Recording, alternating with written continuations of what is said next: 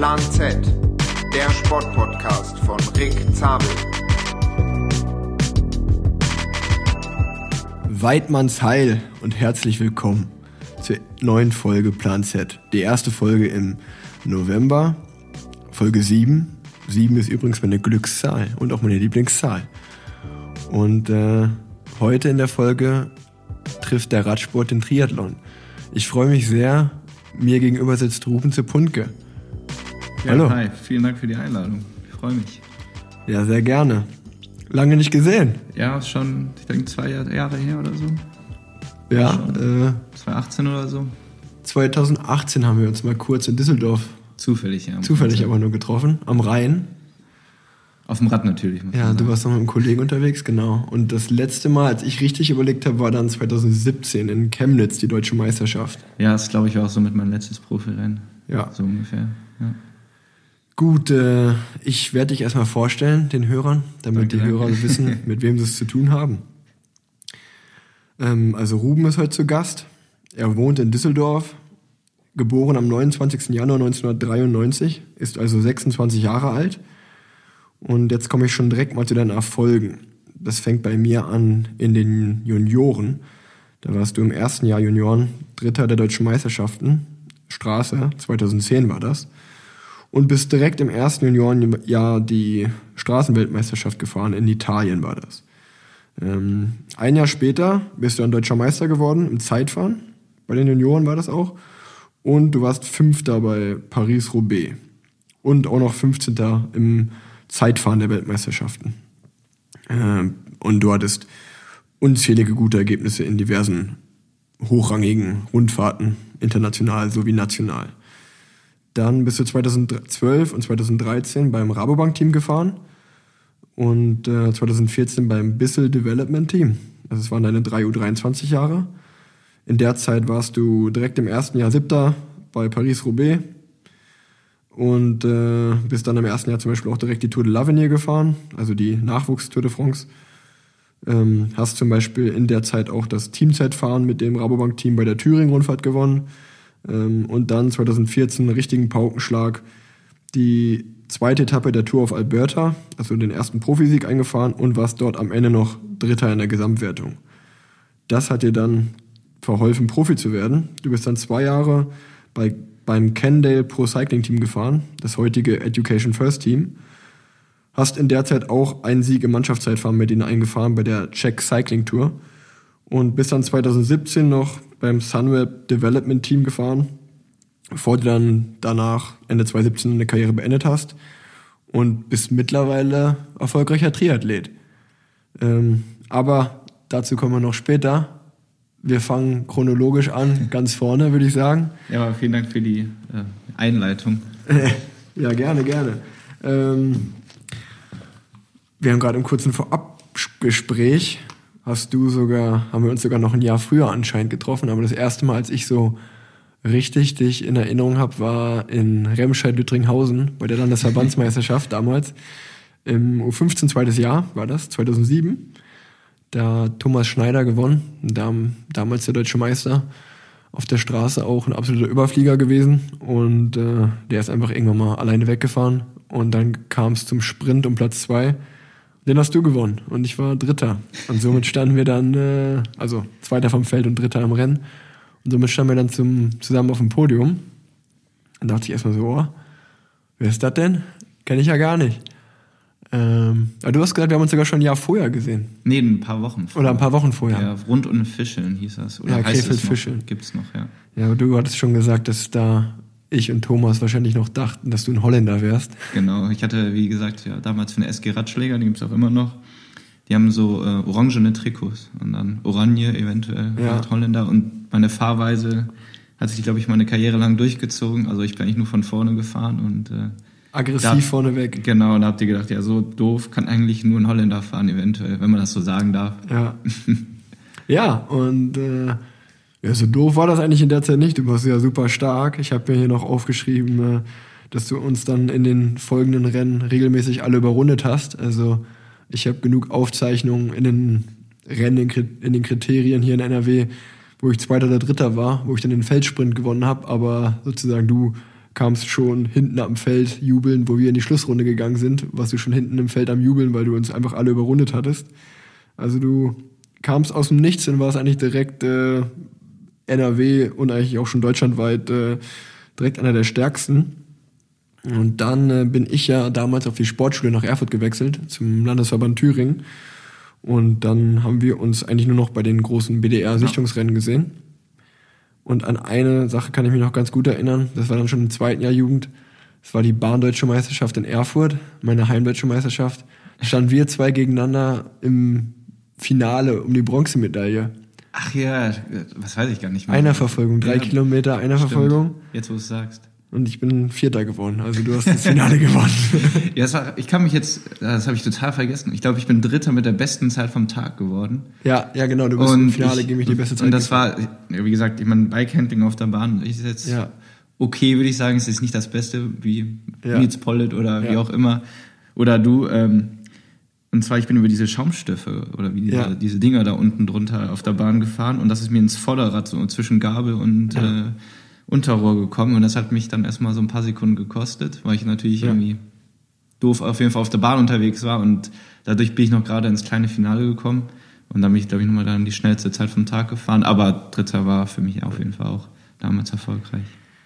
Ja, ja. Also jeder, der schon mal auf der Bahn war, der weiß, äh, einer Verfolgung fährt man einfach alleine Zeit fahren und dann liegt unten auf der sogenannten Côte d'Azur, also dem blauen ja. Ausfahrstreifen, liegen dann im Zeitfahren da immer so Schaumstoffteile, dass man halt nicht drauf fährt, weil das ist nicht erlaubt, weil man sozusagen abkürzt und äh, genau. da bist du drauf gekommen, einmal zur Erklärung. Ja, ich weiß auch, das war damals ziemlich schlimm für mich, weil das war sozusagen meine heimdeutsche Meisterschaft und ich dachte, ich kann direkt die erste Medaille einfahren. Und äh, ja, Finale verloren, Vierter. Ist mir zwei Jahre später übrigens nochmal passiert gegen Moritz, ach, ich weiß gar nicht mehr, Moritz Schaffner war das, glaube ich, in, in Berlin. Bin ich euch wieder im kleinen Finale, bin ich wieder Vierter geworden. Also einer Verfolger werde ich nicht mehr in diesem Leben.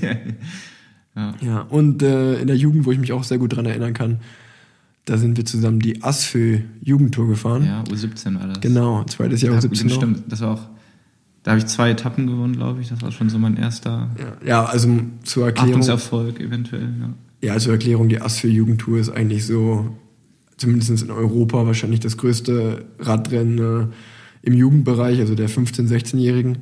Und äh, da kommen alle großen Nationalmannschaften hin. Ja. Da waren wir auch zusammen im Team. Ich bin einfach nur mitgefahren und Ruben hat da schon abgeräumt, richtig. äh, Gesamtzweiter sogar, jetzt erinnere ich mich.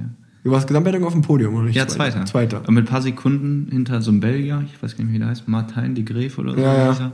ja. Und ich habe im Schlussspurt auf der letzten Etappe, ging es um Bonifikation, hätte ich, wäre ich Dritter geworden, hätte ich die Rundfahrt gewonnen. Ja. Und dann bin ich damals mit Matej Mohoric. Ja. Bin ich gestürzt im Schlussspurt. Stimmt, ja. Und stimmt, Jan Dieterin, also Grüße an Jan ja. Dieterin, war hinter uns noch. Der hat mir, glaube ich, den Sprint angefahren oder so. Ja. Ähm, ja, also völlig zerlegt. Ja, ja. Ich habe mir das Kahnbein gebrochen, das war mein erster Bruch. Bin noch und Jan ist sogar über die Ziellinie gestürzt und noch Fünfter geworden, ja. weil er mir den Sprint angefahren hat. Oder Siebter, ich weiß es nicht mehr genau.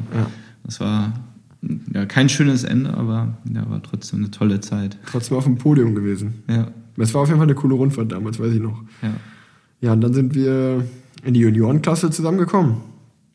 Dann äh, bist du dort im ersten Jahr die Straßenweltmeisterschaften gefahren. In Ofida, genau. Genau, und ich bin äh, die Bahnweltmeisterschaften gefahren. Chino? Nee, wie hieß das? Wie bitte? Wie, wo, wie hieß das dann nochmal? Ach, äh, das weiß ich nicht mehr.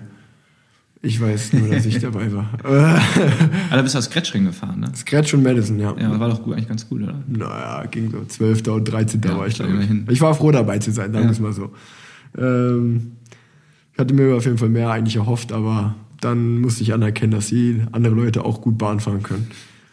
Ähm, ja, und dann im zweiten Jahr, dann haben wir eigentlich so ein bisschen was gemacht, was davor noch niemand so richtig gemacht hatte. hatte. Wir haben einen Doppelstart gewagt. Also du und ich, wir waren die einzigen beiden aus dem kompletten Jahrgang damals, die sowohl bei der Straßen- als auch bei der Bahnweltmeisterschaft gestartet ja. sind. Das war ziemlich außergewöhnlich. Wir hatten ein bisschen Glück dadurch, dass normal die Juniorenweltmeisterschaften immer zusammen zur selben Zeit ungefähr ausgetragen ja. wurden. Und damals war es das erste Mal, dass die Juniorenweltmeisterschaft mit der Profimeisterschaft am Ende war. Ja. Ich glaube, Pascal Alkermann war auch noch bei der Bahn-WM. Kann das sein? Weil der hat der Sprint gefahren damals. Ach, das kann sein, ja. Den Sprint das kann sein. Ja gut, dann habe ich Weil ich immer noch Sprint habe. vorweggegriffen. Dann auch, dann hat Ackes auch einen Doppelstart gemacht. Ja, das, äh, zur WM in Kopenhagen damals, das ist für mich eigentlich so ein schwarzes Kapitel. Kannst, ja, kannst dich noch dran ja, erinnern? Ja, du durftest Straßenrennen nicht fahren. Ja, ich, da, das war, ähm, ja, wie gesagt, es war ein schwarzes Kapitel damals, weil, wie gesagt, ich durfte das Straßenrennen nicht fahren. Ich glaube, ich war auch der Einzige, der diese BDR-Kriterien eigentlich äh, erfüllt hatte von allen Startern. Also wie Nation, äh, Deutscher Meister, ja. äh, Nations Cup-Rennen gewonnen, bla bla bla. Und äh, vielleicht hing das auch damals mit äh, dem Jahr danach zusammen. Ich weiß es nicht, weil wir dann ja, genau. ins Ausland gewechselt sind. Aber ja, das ist so wirklich äh, einer der Sachen, die immer noch wo man sich nicht so gerne dran erinnert, sagen wir mal. Wo man sich einfach ärgert wahrscheinlich. ja, genau. Ja. Aber du bist, du bist Fünfter oder Siebter? Ich bin Fünfter am Straßenrennen ja. geworden bei der Weltmeisterschaft. Ja, das war doch auch schon so. Bis dato mein größter Erfolg auf jeden Fall. Ja. Äh, ja, nee, das war, war eine coole Sache. Zumal wir, wie gesagt, wir waren eigentlich den ganzen Sommer zusammen, wenn ich mich so recht erinnere. Frankfurt oder? Genau, wir haben uns die Haare rot gefärbt. Ja, genau, Haare rot gefärbt für die WM. Aus Langeweile. Wir sind damals äh, zusammen die Bahn-WM gefahren erst und vor der Bahn-WM muss man so einen riesenlangen Bahnlehrgang machen, ja, zwei Wochen. Ja, in, zweieinhalb oder so. In Frankfurt oder, ja. also direkt an der Grenze zu Polen. Äh, wir hatten trotzdem mal ziemlich Spaß. Ja, hat Spaß gemacht. Und dann sind wir zusammen den Vierer gefahren. Das ist bei mir ein schwarzes Kapitel zum Beispiel. Ah. Weil äh, wir sind dann Vierter geworden. Und ich glaube, im Nachhinein kann man schon sagen, dass ich äh, maßgeblich daran beteiligt war, dass ja, wir Vierter waren. Quatsch, will ich jetzt nicht sagen. Ja, aber wir waren halt Vierer, also zur Erklärung, ein Vierer Mannschaftsverfolgung zu viert, äh, vier Kilometer. Und äh, ich hatte zusammen im Vierer waren neben Ruben und mir dann noch der Nils Schomber und Maximilian Bayer. Maximilian Bayer.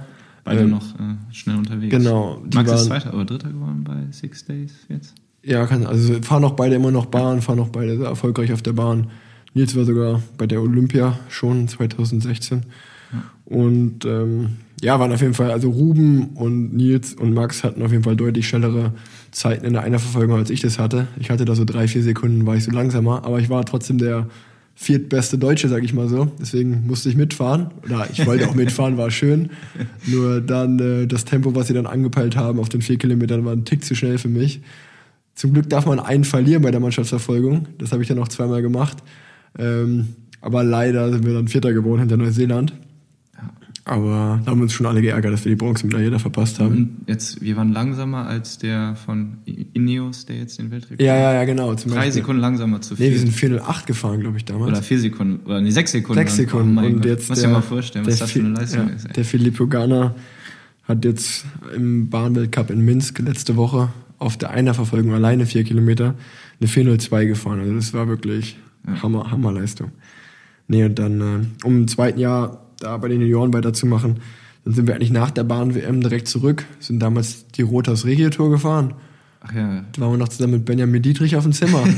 das war auch eine coole Kombo. Da hatte ich mal das Backtrikot gewonnen. Genau. Und äh, dann äh, sind wir von da eigentlich haben wir den Straßenlehrgang gemacht. Ja. Also die Vorbereitung auf die Straßenweltmeisterschaften. Damals in Merdingen, in der Nähe von Freiburg. Und sind dann äh, also du bist ein bisschen früher geflogen, weil du das Zeitfahren noch gefahren bist. Ja. Und ich bin noch das letzte Bundesliga-Rennen damals gefahren auf der Straße und dann mit den Straßenfahrern rüber. Und dann, wie du schon gesagt hast, dann gab es auf einmal eine große Überraschung im Meeting ein oder zwei Tage vorm Straßenrennen, wo der Straßenka oder die sechs, die Straßenrennen fahren durften, nominiert wurden und du warst nicht dabei. Ja. Bisschen komisch, aber so war das damals. Ja, ist mittlerweile abgeschlossen ja. natürlich. Äh, aber es war halt damals, äh, meine Eltern waren auch vor Ort und das war halt schon ja, aber halt blöd, du hattest halt, ich sag mal, wie du schon gesagt hattest, du hattest alles gerechtfertigt, um diesen WM-Startplatz ja. ähm, zu haben. Ja. Und äh, dann ist halt einfach jemand anders gefahren. Und äh, ist halt ja, blöd, also die, die Fahrer sind es ja nicht schuld. Das sind einfach dann, denke ich, politische Dinge gewesen, eventuell. Als jetzt auch einfach schon, ich weiß nicht wie lange her, 2011? Also fast schon. Ja, das war 2011, ja, ja. ja. Lange her, aber ja. Äh, ist ja normal, dass er sowas immer noch ärgert. Ähm, dann äh, habe ich mir aufgeschrieben, eine sehr lustige Story aus dem Jahr war, dass wir beide uns unabhängig voneinander bei dem Rabobank-Team äh, beworben hatten. Ja. Und dann wurden wir beide eingeladen nach Venlo damals, um sozusagen ein Meeting mit denen zu haben, um mal zu sprechen, ob das ja. überhaupt passt. Wir wussten aber nichts davon Ja. Und dachten beide so, ey, wir haben den großen Clou gelandet. Wir gehen nach Rabobank so, weil zur Erklärung, Rabobank war so zu der Zeit das beste Das Nachwuchsteam das der, der Welt. Also wenn man da war, da wusste man eigentlich, wenn man jetzt hier nichts falsch macht, kann man Profi werden. Ja, das war, das war mega Zeit damals. Das Ja, und dann äh, sitze ich da in diesem Hotel. Ich glaube, ich komme gerade, oder ich bin gerade gekommen zum Meeting gegangen, genau, und, und du kommst gerade raus. Oder so, genau. Ja. Ich bin rausgekommen und du kommst rein. Dann war erstmal so, oh, ah, ah okay, du auch hier. äh, ja, cool.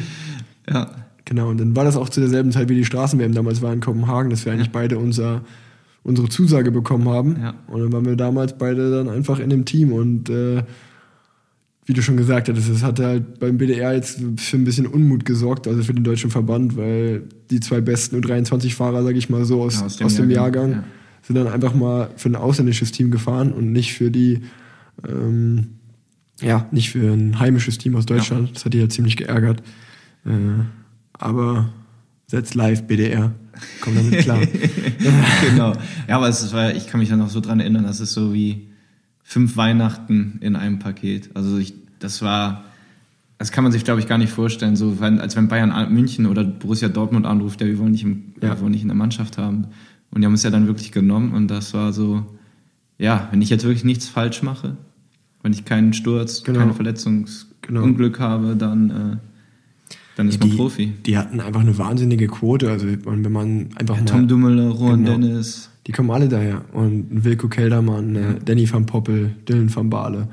ja, können wir so die- weitermachen. die Kreuzweig. Genau, Steven Kreuzweig, genau. Also die haben einfach eine wahnsinnige Quote von Profis. Also die hatten wirklich irgendwie Molle mal. jedes Teacher Jahr. von Garderen. So. Ja, auch. Jedes Jahr waren einfach irgendwie so vier oder fünf Profis, oder aus diesem U23-Team sind einfach jedes Jahr vier oder fünf Leute einfach zu den Profis gewechselt am Ende des Jahres. Das war, das war auf jeden Fall schon crazy. Ähm, und ja, wie gesagt, dann äh, habe ich mir ja aufgeschrieben, dass du eigentlich einen nahtlosen Übergang gemacht hattest. Also so erfolgreich, wie du in den Nachwuchsklassen gefahren bist, bist du eigentlich auch dann direkt im ersten Jahr U23 ins Team gekommen und Ja. hast dich eigentlich direkt etabliert. Äh, mir ist es zum Beispiel im ersten halben Jahr deutlich schwerer gefallen. Also ich war eher so im B-Programm, kann man sagen, und du bist direkt so, also die Rennen, die da damals jeder fahren wollte, war so die Thüringen-Rundfahrt oder die Olympias-Tour und Tour de Bretagne und so eine Sachen. Und da warst du halt, da konnten halt einfach nur sechs Fahrer von den 20 oder so fahren, die wir hatten. Und du warst eigentlich direkt immer dabei. Ich war immer noch so eher so in der zweiten Reihe. Und äh, hat aber ja, einfach mega Spaß gemacht. Und äh, ja, dann äh, hatten wir eine sehr, eine sehr coole Zeit da. Aber du hast vergessen, wir mussten Niederländisch lernen. Ja, Niederländisch lernen mussten wir. Das war trotzdem cool. Das ging erstaunlich schnell vor allen Dingen. Ja, ich weiß noch, dass wir waren da irgendwo Mojaka, Mo- Mochaka, ich weiß nicht, wie man das ausspricht, Alicante da unten die Ecke Ja. im Trainingslager und die erste Woche, ich hatte nichts verstanden. Wir haben uns immer nur angeguckt und immer mit den Schultern gezuckt und so halb gelacht, weil wir kein Wort verstanden haben. Genau. Und dann von einem auf den anderen Tag eigentlich habe ich dann, oder konnten wir dann uns dann verständigen. Ja, das ging, das ging echt einigermaßen schnell. Die haben uns natürlich auch nicht zusammen aufs Zimmer gelegt, weil die genau wussten, äh, so, ja, dann sprechen die nur Deutsch. Ja. Die haben uns Ja, extra das haben, wir, haben, wir waren in den zwei Jahren vielleicht drei, vier Nächte ja, zusammen auf dem Zimmer. maximal. Wir mussten immer, also wir durften eigentlich nie zusammen. Wir haben, also, wir haben immer die Augen verdreht. Ach, schon wieder nicht, Ja. schon wieder nicht. Ja. Jetzt sprechen wir doch schon langsam Niederländisch. ja, ja. ja, Aber in dem- Jahr konnten wir es richtig gut. Ja, Also aber fließen. das Jahr war doch eigentlich recht erfolgreich für dich. Bist nicht der Ja, ich bin 23 ja, Meister geworden? ganz am Ende dann, aber das war ja, ich, also ich bin dann deutscher Meister am Ende da geworden. Und dann bist du noch die. Radsport, äh, die, die WM gefahren. Die WM bin ich auch noch gefahren. Also ich hatte halt dann zum Ende der Saison eine mega gute Form und hatte ein richtig geiles Jahr. Aber wenn mir jetzt vorher jemand an dem Tag gesagt hätte, dass ich da deutscher Meister auf der Straße werde, hätte ich jetzt auch nicht geglaubt. Also ein Top Ten wäre auch schon geil gewesen, aber dass ich dann auf einmal da Meister werde, war dann mega. Und das war dann auch so für mich irgendwie, äh, da bin ich mit so viel Motivation in den Winter dann gegangen, dass ich da auch super hart trainiert habe und dann eigentlich auch ein super gutes zweites Jahr hatte. Ja. Aber jetzt um nochmal auf das Niederländische überhaupt zurückzukommen. In meinem Fall war das zum Beispiel so, dass ich ja damals äh, dann von Erfurt von der Sportschule zurückgekommen bin. äh, und dann habe ich eigentlich den ganzen Oktober nur Führerschein gemacht. Stimmt, und äh, genau.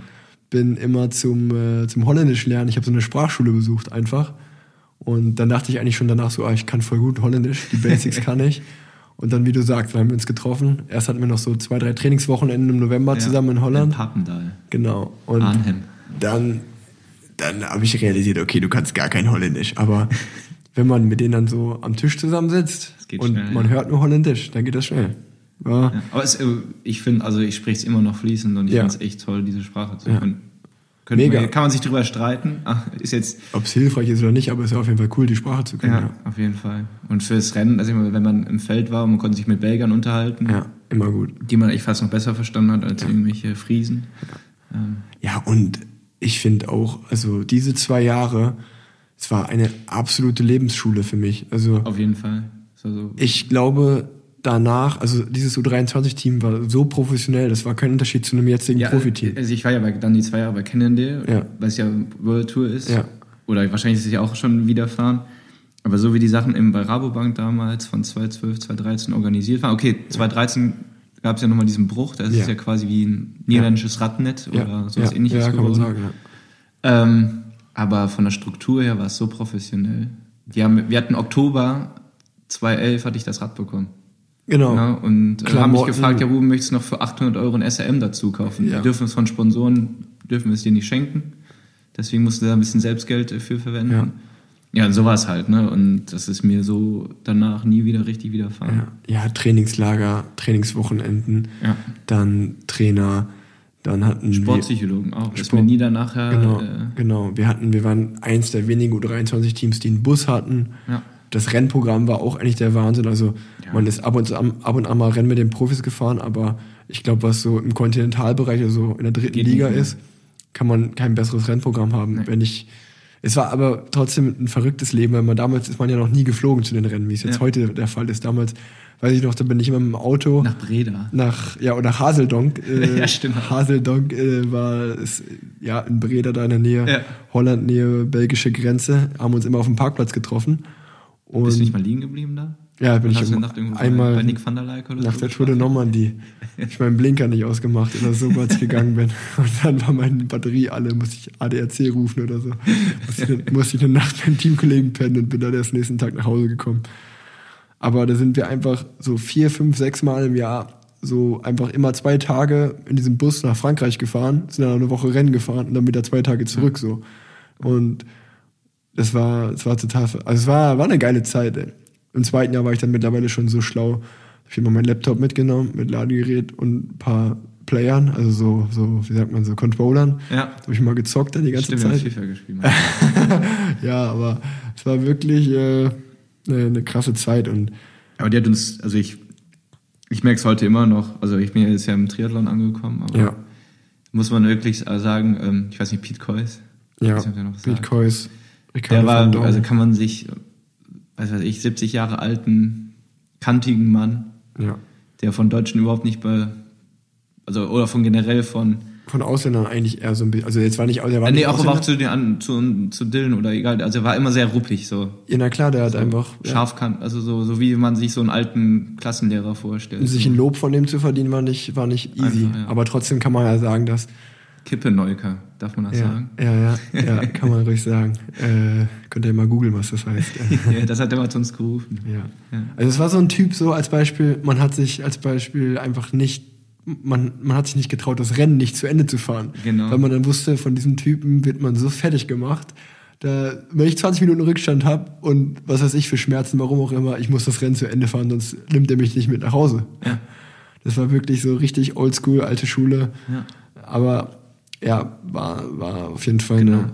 Ich weiß noch, eine Anekdote, ähm, Tour de Lan, ja, Tour de Lan, ist auch, glaube ich, ein ziemlich großes Rennen bei, also was heißt groß, aber größeres Rennen und das durften wir als Kontinentalteam Ja, fahren. war schon ein Profirennen, richtig. Ja, also ne, ich weiß nicht, damals hat Andrew Talensky gewonnen, der ist auch Triathlet, aber Mhm. Ja, stimmt. Äh,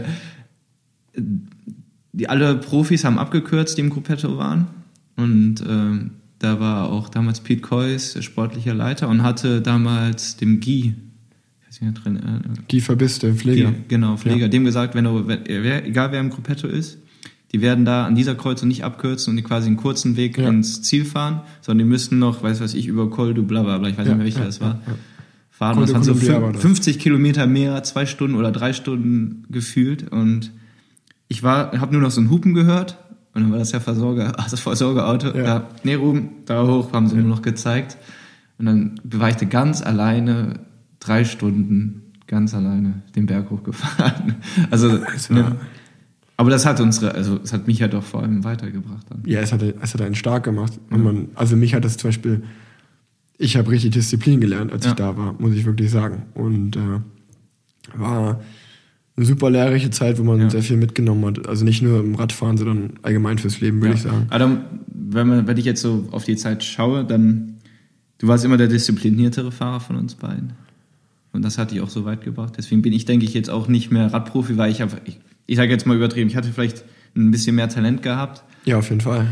aber ich habe mich da mal so drauf ausgeruht. Und du, und das fand ich mal bei dir so erstaunlich. Du hast immer weiter, du hast da noch ein Prozent gefunden, da noch ein Prozent gefunden. Ja, aber was ich hier, glaube ich, auch wichtig ist, bei mir zu sehen, ist, dass ich einfach natürlich auch aus einer totalen Radsportfamilie komme. Ja, klar. Und das bringt natürlich viel. Also ich sag mal, von mir kann ich ganz ehrlich so sagen, ich hätte auch mal Bock gehabt, mal zwei Stunden weniger zu trainieren oder so. Ja. Aber bei meinen Eltern war es auf jeden Fall so, dass die auch gesagt haben, so, ey Rick, du hast jetzt die Schule gerade abgebrochen. Ja, und okay. äh, du sozusagen, du kannst jetzt hier nicht ein Lotterleben führen. So, wenn du das machst, dann machst du, dann mach das richtig. Ja.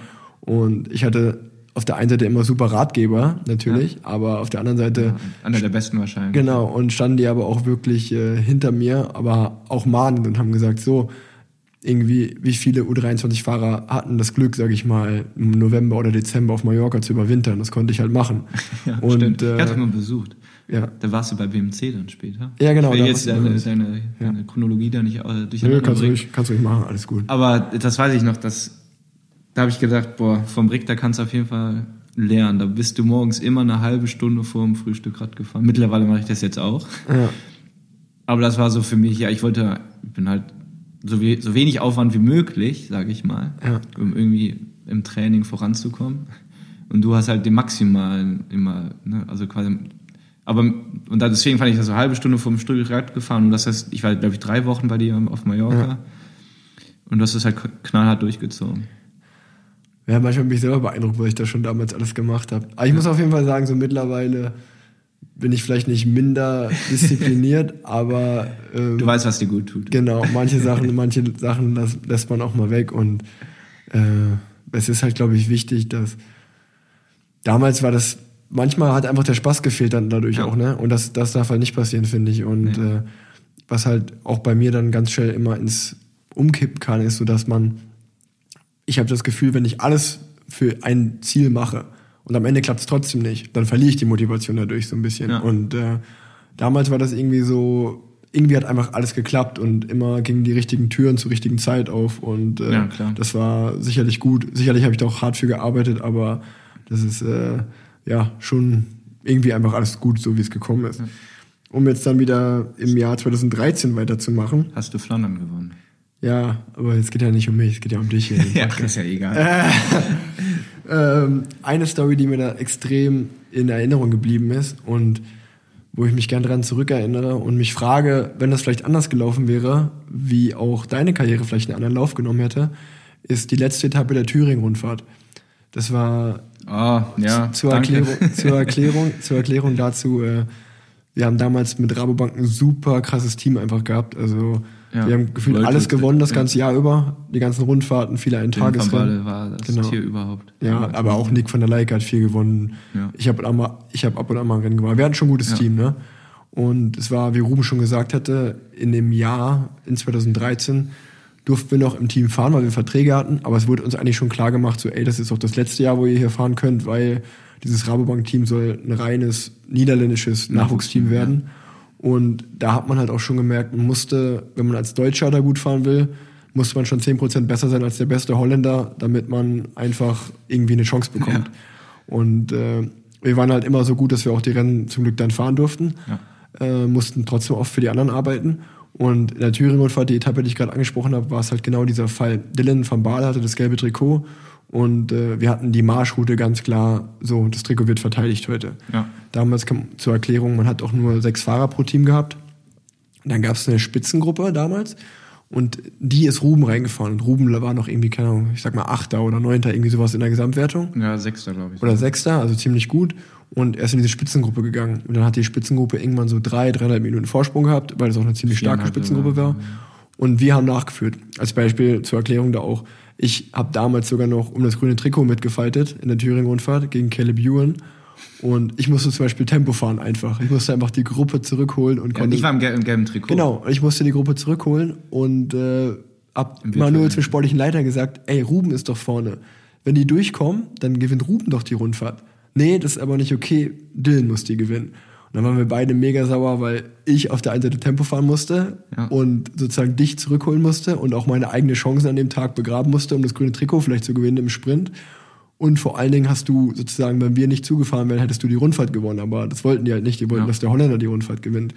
Und ich meine, Thüringen-Rundfahrt ist wahrscheinlich die größte U23-Rundfahrt neben der Tour de l'Avenir. Vielleicht nicht ganz so viel wert, aber halt ein Riesending. Ja, auf jeden Fall. Und wenn du die gewonnen hättest, äh, da wärst du sicherlich in dem Jahr schon Profi geworden danach. Und das ist halt auch so ein Erfolg, der dir auch mal zwei, drei Jahre später noch hilft. Ja. Ähm, ja, also auf jeden Fall eine Story, die, wie ich gesagt habe, wo man heute noch drüber nachdenkt und sich, und sich halt denkt, ey, wenn das anders gelaufen wäre, ja. Ähm, ja. Und, Aber das, und das Verrückte ist, zu der letzten Etappe, in den letzten drei Kilometern gab es einen Sturz und ich war dahinter. Und ich habe nicht die Zeit vom Sieger bekommen und bin dann auf Platz 11 oder so noch zurückgefahren. So, ich dachte, das ich bin, ja, ich bin quasi halb mitgestürzt und ähm, ja, Hose kaputt und rolle so übers Trikot. Ja, egal, trotzdem super Ergebnis. Ja, Ruben, du hast zwei Minuten drauf gebrummt bekommen. Ja, wieso? Ich war doch im Sturz. So, und dann denkst du dir, ja, danke, danke für nichts für heute. genau, Also, richtigen, richtigen Scheißtag einfach ja. gehabt. ja, aber das ist halt, das ist Radsport, ne? Ja, Da ist- da passieren die natürlich ist es verrücktesten Radsport, aber ja, ist halt, ist halt immer schade so im Nachhinein, finde ich. Ja, auf Und, jeden Fall. Äh, ja. Damals muss man auch sagen, wir hätten die Gruppe auch niemals alleine aus eigener Stärke zurückgeholt. Damals musste noch äh, die Amerikaner. Wir hatten irgendeine Rundfahrt, haben wir denen im Jahr davor mal geholfen. Ja. Und dann haben wir sozusagen die gefragt, ey, könnt ihr uns bitte helfen, die mit zurückzuholen? Ja, das Verrückte ist, ich bin ja vorne in der Spitzengruppe gar nicht gefahren. Ja, genau. Ich hing ja nur hinten drauf, genau, weil ich ja quasi. aufgelegen. Ne, also, Weil du nicht fahren durftest, weil Bewacher das gelbe war. Trikot hinten war. Ja. Und ähm, damals, ach, der fährt jetzt bei Education First, Bastana, der Däne. Magnus Kurt Nielsen. Kurt Nielsen, der war damals mit in der Gruppe. Ja. Und der hat mich auch vorangemeldet. Ja, fahr doch mit, es geht um dein gelbes Trikot. Weil ich bin halt dann so loyal eigentlich Ja, ja, genau, dann wiederum gewesen, so wo ich immer am Ende dann natürlich denke, ja, warum bist du ja so loyal gewesen? Es geht um deinen nächsten Vertrag. Ja. Und das war auch, denke ich, immer so meine, meine Probleme. Oder Ja. eins, äh, nicht Probleme, aber Eigenschaften. Ja, was Ähm, heißt, du warst halt, wie du so gesagt hast, du warst halt im Endeffekt äh, loyal, äh, was auch Zu sicherlich brav würde ich das bei jetzt nennen. Rabobank, bei Rabobank wurden wir ja auch so erzogen, loyal zu sein Ja, und ja, halt die klar. anderen in dem Sinne nicht irgendwie zu verarschen oder zu flicken. Aber ja, als, als wir dann halt nach dem Rennen geredet haben und ich dir erklärt habe, weil du gesagt hast, sag mal, wer ist denn hinten eigentlich die ganze Zeit so gefahren? Und ich dann so, ja, ich und Nick Nick, und die Amerikaner. der so, ja, warum fahrt ihr denn, wenn ich vorne bin? Ja, weil wir das gelbe Trikot verteidigen sollten. Es war auf jeden Fall super, super Ja. komischer Tag und eigentlich im Endeffekt Luxusprobleme, weil wir hätten die Rundfahrt so oder so gewonnen dann. Ja. Aber naja. Ähm, dann bin ich damals dann zu BMC gegangen, bin Profi, Profi geworden nach dem Jahr. ja. Und du hast noch mal ein Jahr beim Bissell Development Team gefahren. Nach, also von Axel Merckx. Genau, was dann eigentlich, eigentlich kann man sagen, bist du sozusagen von einem besten U23-Team der Welt zum nächsten gegangen. Weil Ja, genau. Damals war das Axel Aber Merckx Team. komplett anders. Ja, komplett anders. Ja. Jetzt, wie war das? Erzähl mal. ja, amerikanisch halt, ne? Also, hier hast du dein Geld. Die haben schon gut gezahlt damals. Ja. Ich glaube, so um die 20.000 Euro im Jahr Oh, als 35 Fahrer, sehr gut, ey. Ähm, ja, wie war das ja? Ähm, aber es war halt so bis eine Woche vom Rennen Kalifornien oder eine Woche vom Trainingslager hatte ich noch nicht mal das Ticket oder noch fünf, drei Tage vorher noch nicht. Und ich, ja, ähm, ich habe schon mal das Visa ähm, oder, das- oder hatte noch kein Visa. Wie geht das mit dem Visa? Weil ich bin ja so halb angestellt in Amerika, da brauche ich ein Arbeitsvisa und dann gibt's so ein P1, heißt das, glaube ich, Sportvisa. Und ähm, ja, also es war anders, aber auch viel cooler, weil einfach der Zusammenhalt vielleicht dann mehr im Mittelpunkt war und Spaß haben. Und da habe ich also so das wieder entdeckt, was so 2013 nicht so spaßig war, würde ich jetzt mal sagen. Ähm, dass ich super Spaß am Radfahren hatte. Amerika super natürlich zum Radfahren. Tour of California bin ich Ja, ist ein gefahren. Traum, ne?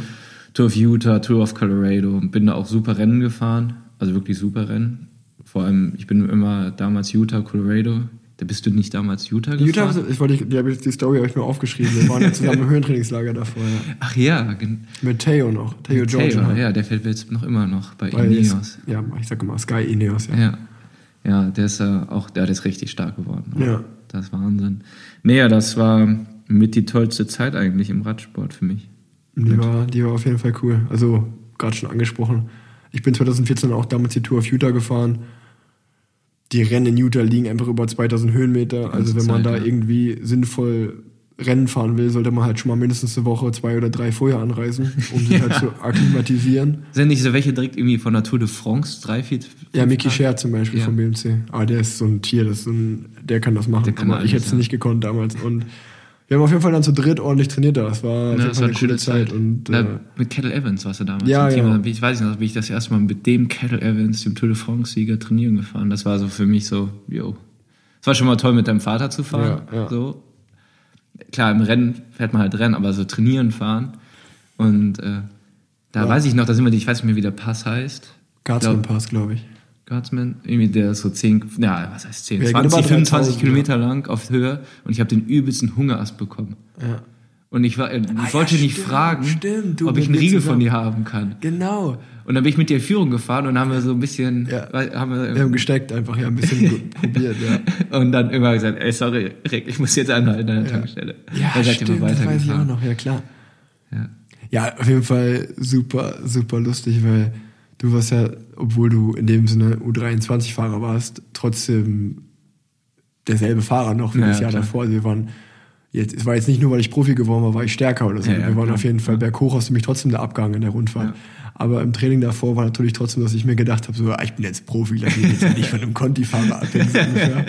Und das war dann so richtig Genugtuung. So, ah, jetzt hat er Hunger, ist geil. ja, ganzen Tag, ich weiß auch, äh, Theo und ich hatten nichts, also ihr hattet ja ein Begleitfahrzeug dabei, wie Ja. ein Kettle. Und, Ja, äh, ja. Wir haben halt nicht uns getraut, wegen Wasser zu fragen, Ja. so was, was eigentlich so absurd ist. Ja. Weißt du? Und dann irgendwann, Ja, Nachhinein. irgendwann kam dann so, er wollte ja nicht auch mal eine Flasche haben. So, ja, gerne, danke. Ja, ja, lustige Story. Und äh, ja, wie ich schon gesagt hatte, dann am Ende, am Ende des Jahres oder ein, zwei Monate später, nach der Tour of Utah, also im Herbst, hast du dann bei der Tour of Alberta Ja, genau. die Etappe gewonnen, einen Profisieg eingefahren als äh, U23-Fahrer Das war damals richtig noch. schweres Rennen sogar. Ja, es war auf jeden Fall äh, ein richtiger Paukenschlag von dir. Bist dann auch noch die U23 WM in dem Jahr gefahren. Ja, die war aber nicht erfolgreich. Ja, ja aber trotzdem ist ja trotzdem immer erstmal wichtig oder Ja. cool, nominiert zu werden. Und dann äh, bist du bei Kendale Profi geworden. Genau. Und dann würde man ja eigentlich denken, du bist Profi, ich bin Profi, jetzt fährt man richtig viel zusammen.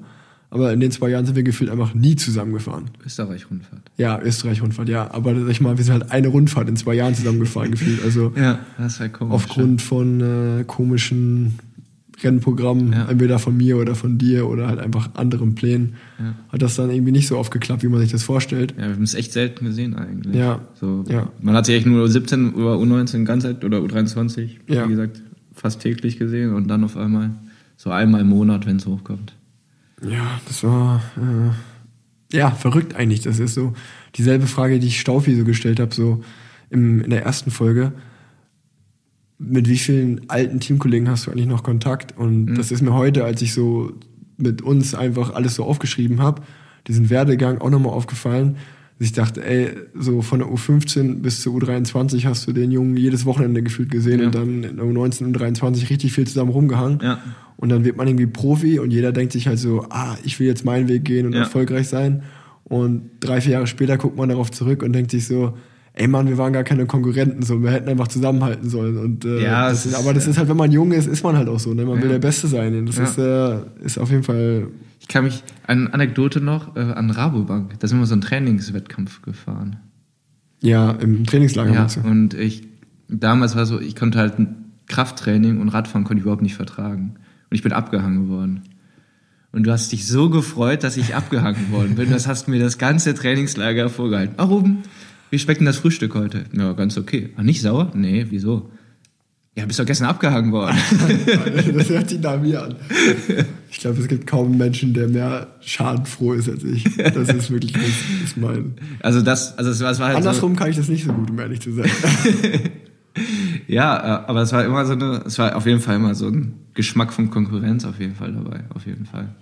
Na klar, man ist jung und Ja, ja. Äh, man äh, will auch. Es war irgendwie erstmal was Besonderes, zu zweit dahin zu gehen. Und dann lernt man sich halt, wie ich gerade so gesagt habe, im ersten Jahr zum Beispiel, hast du dich total etabliert. Und ich war immer eher so im B-Programm des Teams. Ja. Und ich würde lügen, wenn ich da nicht gedacht hätte, Mann, ich will auch Thüringen-Rundfahrt fahren. Fuck, warum muss ich jetzt hier äh, Kreispreis Elite fahren oder sowas in Frankreich? Das war halt dann äh, nicht so cool, aber das ist halt dieser gesunde Ehrgeiz, den man wahrscheinlich Ja, dem, ah, der, ganz ehrlich, den hätte man, der, den brauchten wir damals. Ja, also sollte man auf jeden Fall gehabt haben, ja. ja. Ja, dann hast du aber bei Kendale damals leider keinen Anschlussvertrag bekommen. Genau. Willst du mal irgendwie erzählen von dem Jahr, woran das deiner Meinung nach gelegen hat? Ja, es ist halt im Nachhinein ist man natürlich immer schlauer. Ähm, wie gesagt, ich war, ich hatte immer ordentliche Schippe Talent dabei und ähm, das hatte ich auch schon beim anderen Podcast erzählt, aber für mich war das so, es ist halt, die Tür war immer offen. Egal was ich gemacht habe, ich habe es geschafft. Ja. Und äh, dadurch habe ich, denke ich, nie so diesen richtigen Ehrgeiz oder diese Disziplin entwickelt, die ich jetzt heutzutage schon mittlerweile habe, aber es hat echt lange gedauert. Ähm, dazu kam noch Verletzung. Ja. Arm gebrochen, drei Monate kein Rad äh, gefahren. Ja, bei der Tour de Provence im Ja, Februar. genau. Und ich war richtig fit. Und das ist ganz lustig. An dem Tag, wo ich mir den Arm gebrochen habe, bin ich meine 20 Minuten Bestleistung gefahren. Ja. Das waren 455 Watt am Berg. 20 Minuten lang. Und irgendwie zwei Stunden über 400 Watt. Und Ja. da hat sich damals noch ein Talentgeber im Team, hatte, Ruben, you are still here. What the fuck, man? Ja. Ich war halt richtig, richtig fit. Und ich wusste noch danach, hätten wir uns, glaube ich, sogar begegnet bei den Tridachsen von Westflandern. Ja. Und ich wusste, boah, ich habe eine Bombenform. Und da habe ich mich einfach sogar drauf gefreut, weil ich wusste, ich war, ich habe halt in dem Winter hatte ich viel Scanner, ich bin nach Girona gezogen, Mhm.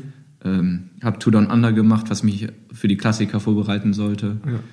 Ähm, dann war, ich glaube, 2. März oder so, war dann dieser Sturz, Arm gebrochen, ähm, ähm, wie heißt es noch, Radius und Ulnaris, also äh, Speicher und Elle hatte ich gebrochen im Gelenk, dann äh, sogar ein paar Nerven verletzt. Hätte ihn quasi, also dann bin ich noch die Nacht hier hingeflogen, nach Deutschland, für die OP. Und die Ärzte vor Ort haben gesagt, ja, warum, Herr Zepundke, wieso fliegen Sie noch mit so einem Arm? Da sind Nerven eingeklemmt. Die hätten so durch Kompression, irgendwie durch Luftannäherung halt, äh, hätte irgendwas am Arm passieren können, was mir halt die Nerven aufgeklemmt hätte. Dann hätte ich halt das Gefühl im Arm verloren und so. Halt, das halt schon, wenn man so einen Nervenstrang durch hat, ist halt schon mal ziemlich blöd. Und das ist mir dann so bewusst geworden, dass, äh, dass äh, der Radsport auch, auf, oder beziehungsweise auch sehr, ja, verletzungs, oder, also, ja, wie soll man sagen, das ist halt, ich wollte nicht mein Leben dafür Ja, drauf risikoreich geben. einfach. Ja, und äh, das halt mal so ein bisschen so ein Denk, also das, ähm, ja, das deine Ansicht verändert. ja, so ein bisschen auf jeden Fall. Äh, Die Gedanken generell über den Radsport. Aber ich habe gesagt, ja, ich lasse mich jetzt nicht davon beeinflussen. Und dann hatte ich halt in den drei, äh, drei Monaten, wo ich nicht Radfahren konnte, mich runtergehungert auf 74 Kilogramm, was für mich äh, ziemlich wenig ist. Ähm, dann die Wattzahl ging auch immer hoch, also Watt pro Kilogramm wurde immer besser. Da bin ich sogar eine sehr, sehr gute Tour of Britain gefahren damals. Das war so mein erstes größtes Rennen wieder zurück. Hatte durch einen taktischen Fehler vom Gesamtrang vier oder fünf damals. Da war man eine halbe Stunde hinter dem Sieger damals, weil sich die, weil Cavendish gestürzt war, berghoch an, äh, irgendwie an so einem Fan hängen geblieben ist. War halt, okay, jeder hat zwei Fahrer in dieser Spitzengruppe vorne, warum sollen die anderen vier Fahrer Ja, ja, da hinterherfahren? Und, ähm, was nicht, das ist ja auch gefahren? Nee, das Jahr bin ich nicht gefahren, das weiß ich noch. Aber ich, ich glaube, in dem Jahr bin ich die erste Etappe gefahren und bin direkt krank geworden und ausgestiegen. genau so war das. Ja, also ich bin direkt auf der, ich bin die Nacht vor der ersten Etappe krank geworden und ausgestiegen in dem Jahr. Ja. Obwohl das Jahr davor die ziemlich gut lief, das war auch wieder so ein Ding bei mir, das ziemlich scheiße war.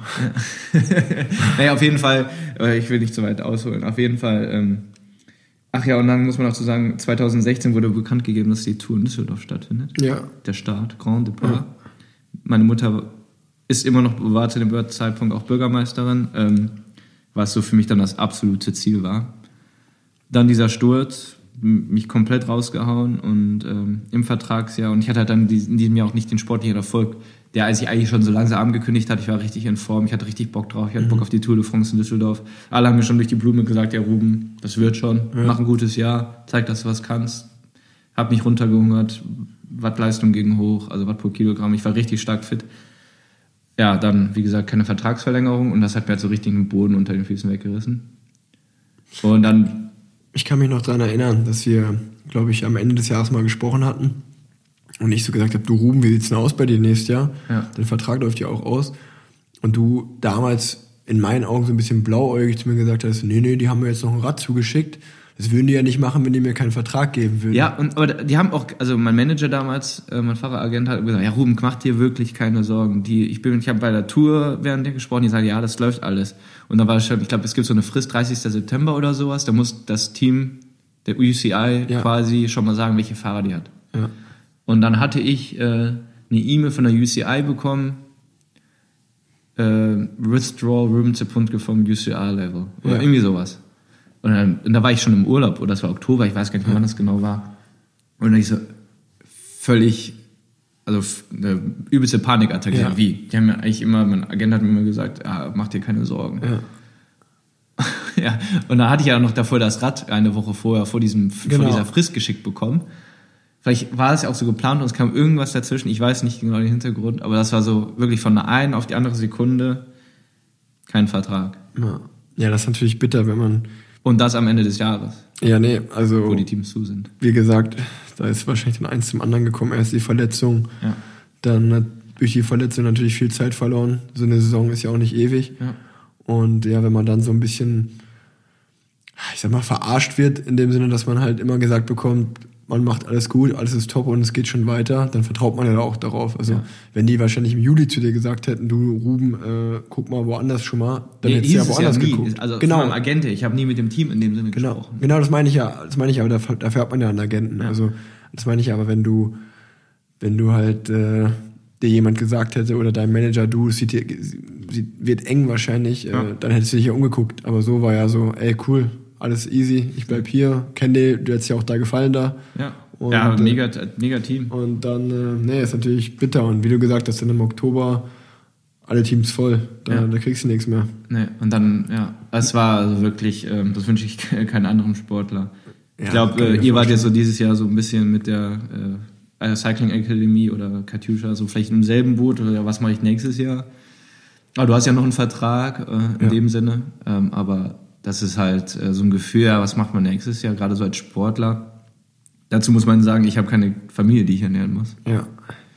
Ähm, also da an die Kollegen, die oder Ex-Kollegen, die da noch eine Familie und in solchen Situationen sind, Man hat, ist das nicht einfach. Ne? man hat halt eine Existenzangst, klar. ja, klar. Also, und ich habe ja auch gut verdient zu dem Punkt. Ne? Genau, also man, man muss halt sagen, man verdient schon gutes Geld, wenn man Ja. Profi ist, aber es ist halt auch einfach mal von einem auf dem anderen Jahr, kann es halt sein, dass du dann noch 0 Euro da stehen hast und arbeitslos so war es bist. bei mir dann. Ja, ja, natürlich. Ich meine, gut, bist das Jahr dann noch danach bei äh, Sunweb Development Team Ja, gefahren? mit der Aussicht ins World Tour Team zu kommen. Ja. Ähm, genau, dann habe ich mir aber bei der Triptyque Mont Chateau, das war unser Lieblingsrennen.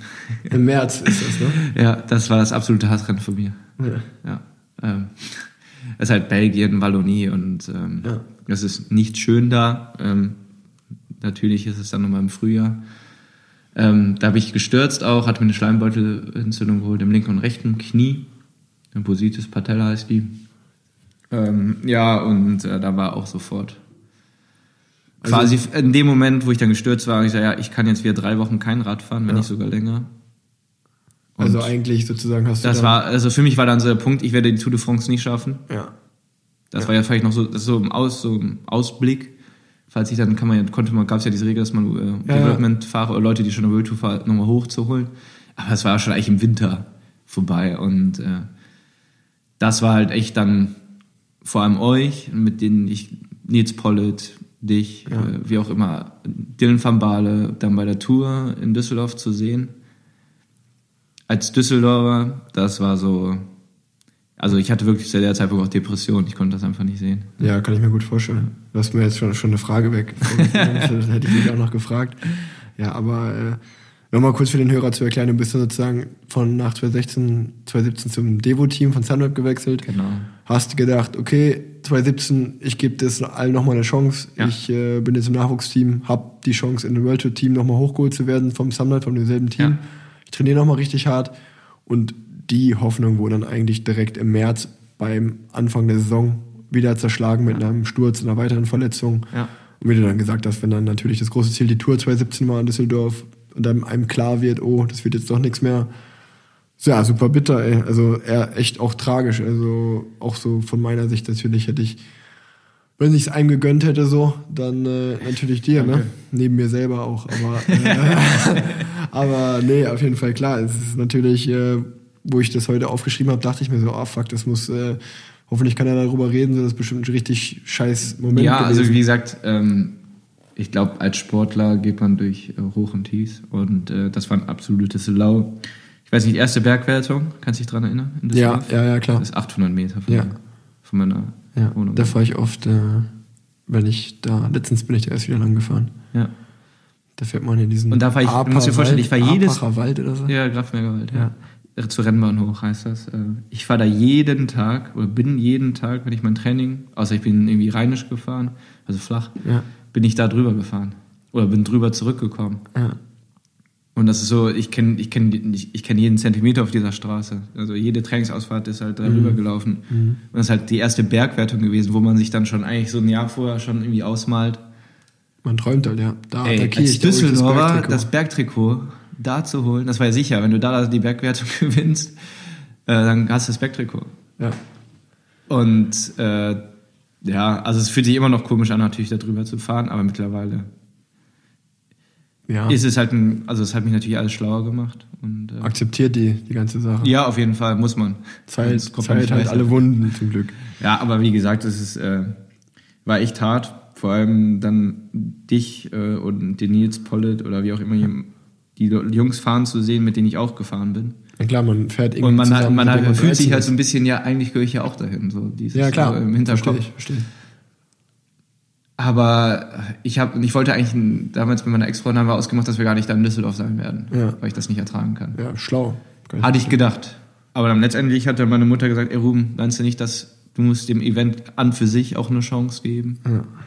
Auch wenn du nicht startest. Und ich bin dann, wirklich dahin und natürlich dann auch äh, an schöne Karten gekommen. Also war auch damals in der VIP und war direkt neben euch. Habe auch sogar deinen Start damals gesehen. und äh, ja, das tat natürlich super weh. Ja. Aber es war so, ja, man muss es auch so aufsaugen. Das ist ein Event, das muss man gesehen haben. Du bist es gefahren. Ja. Äh, Ja, Du warst auch dabei als Zuschauer, aber ja, Ne, aber klar, aber du, ich habe ja die, ich habe ja das Spalier gesehen an Menschen, was die, die am Rhein, bei dem Scheißwetter da, auf gut Deutsch. Ja, für Da mich war es übrigens nicht so ein geiler Tag, wie man dachte. Ich war ein bisschen übermotiviert. Bin ja, ich bin ja gestürzt im Zeitfahren und habe mir einfach mal einen doppelten Bänderriss in der Schulter geholt an dem Tag. also ich habe meine Tour maximal beschissen angefangen damals.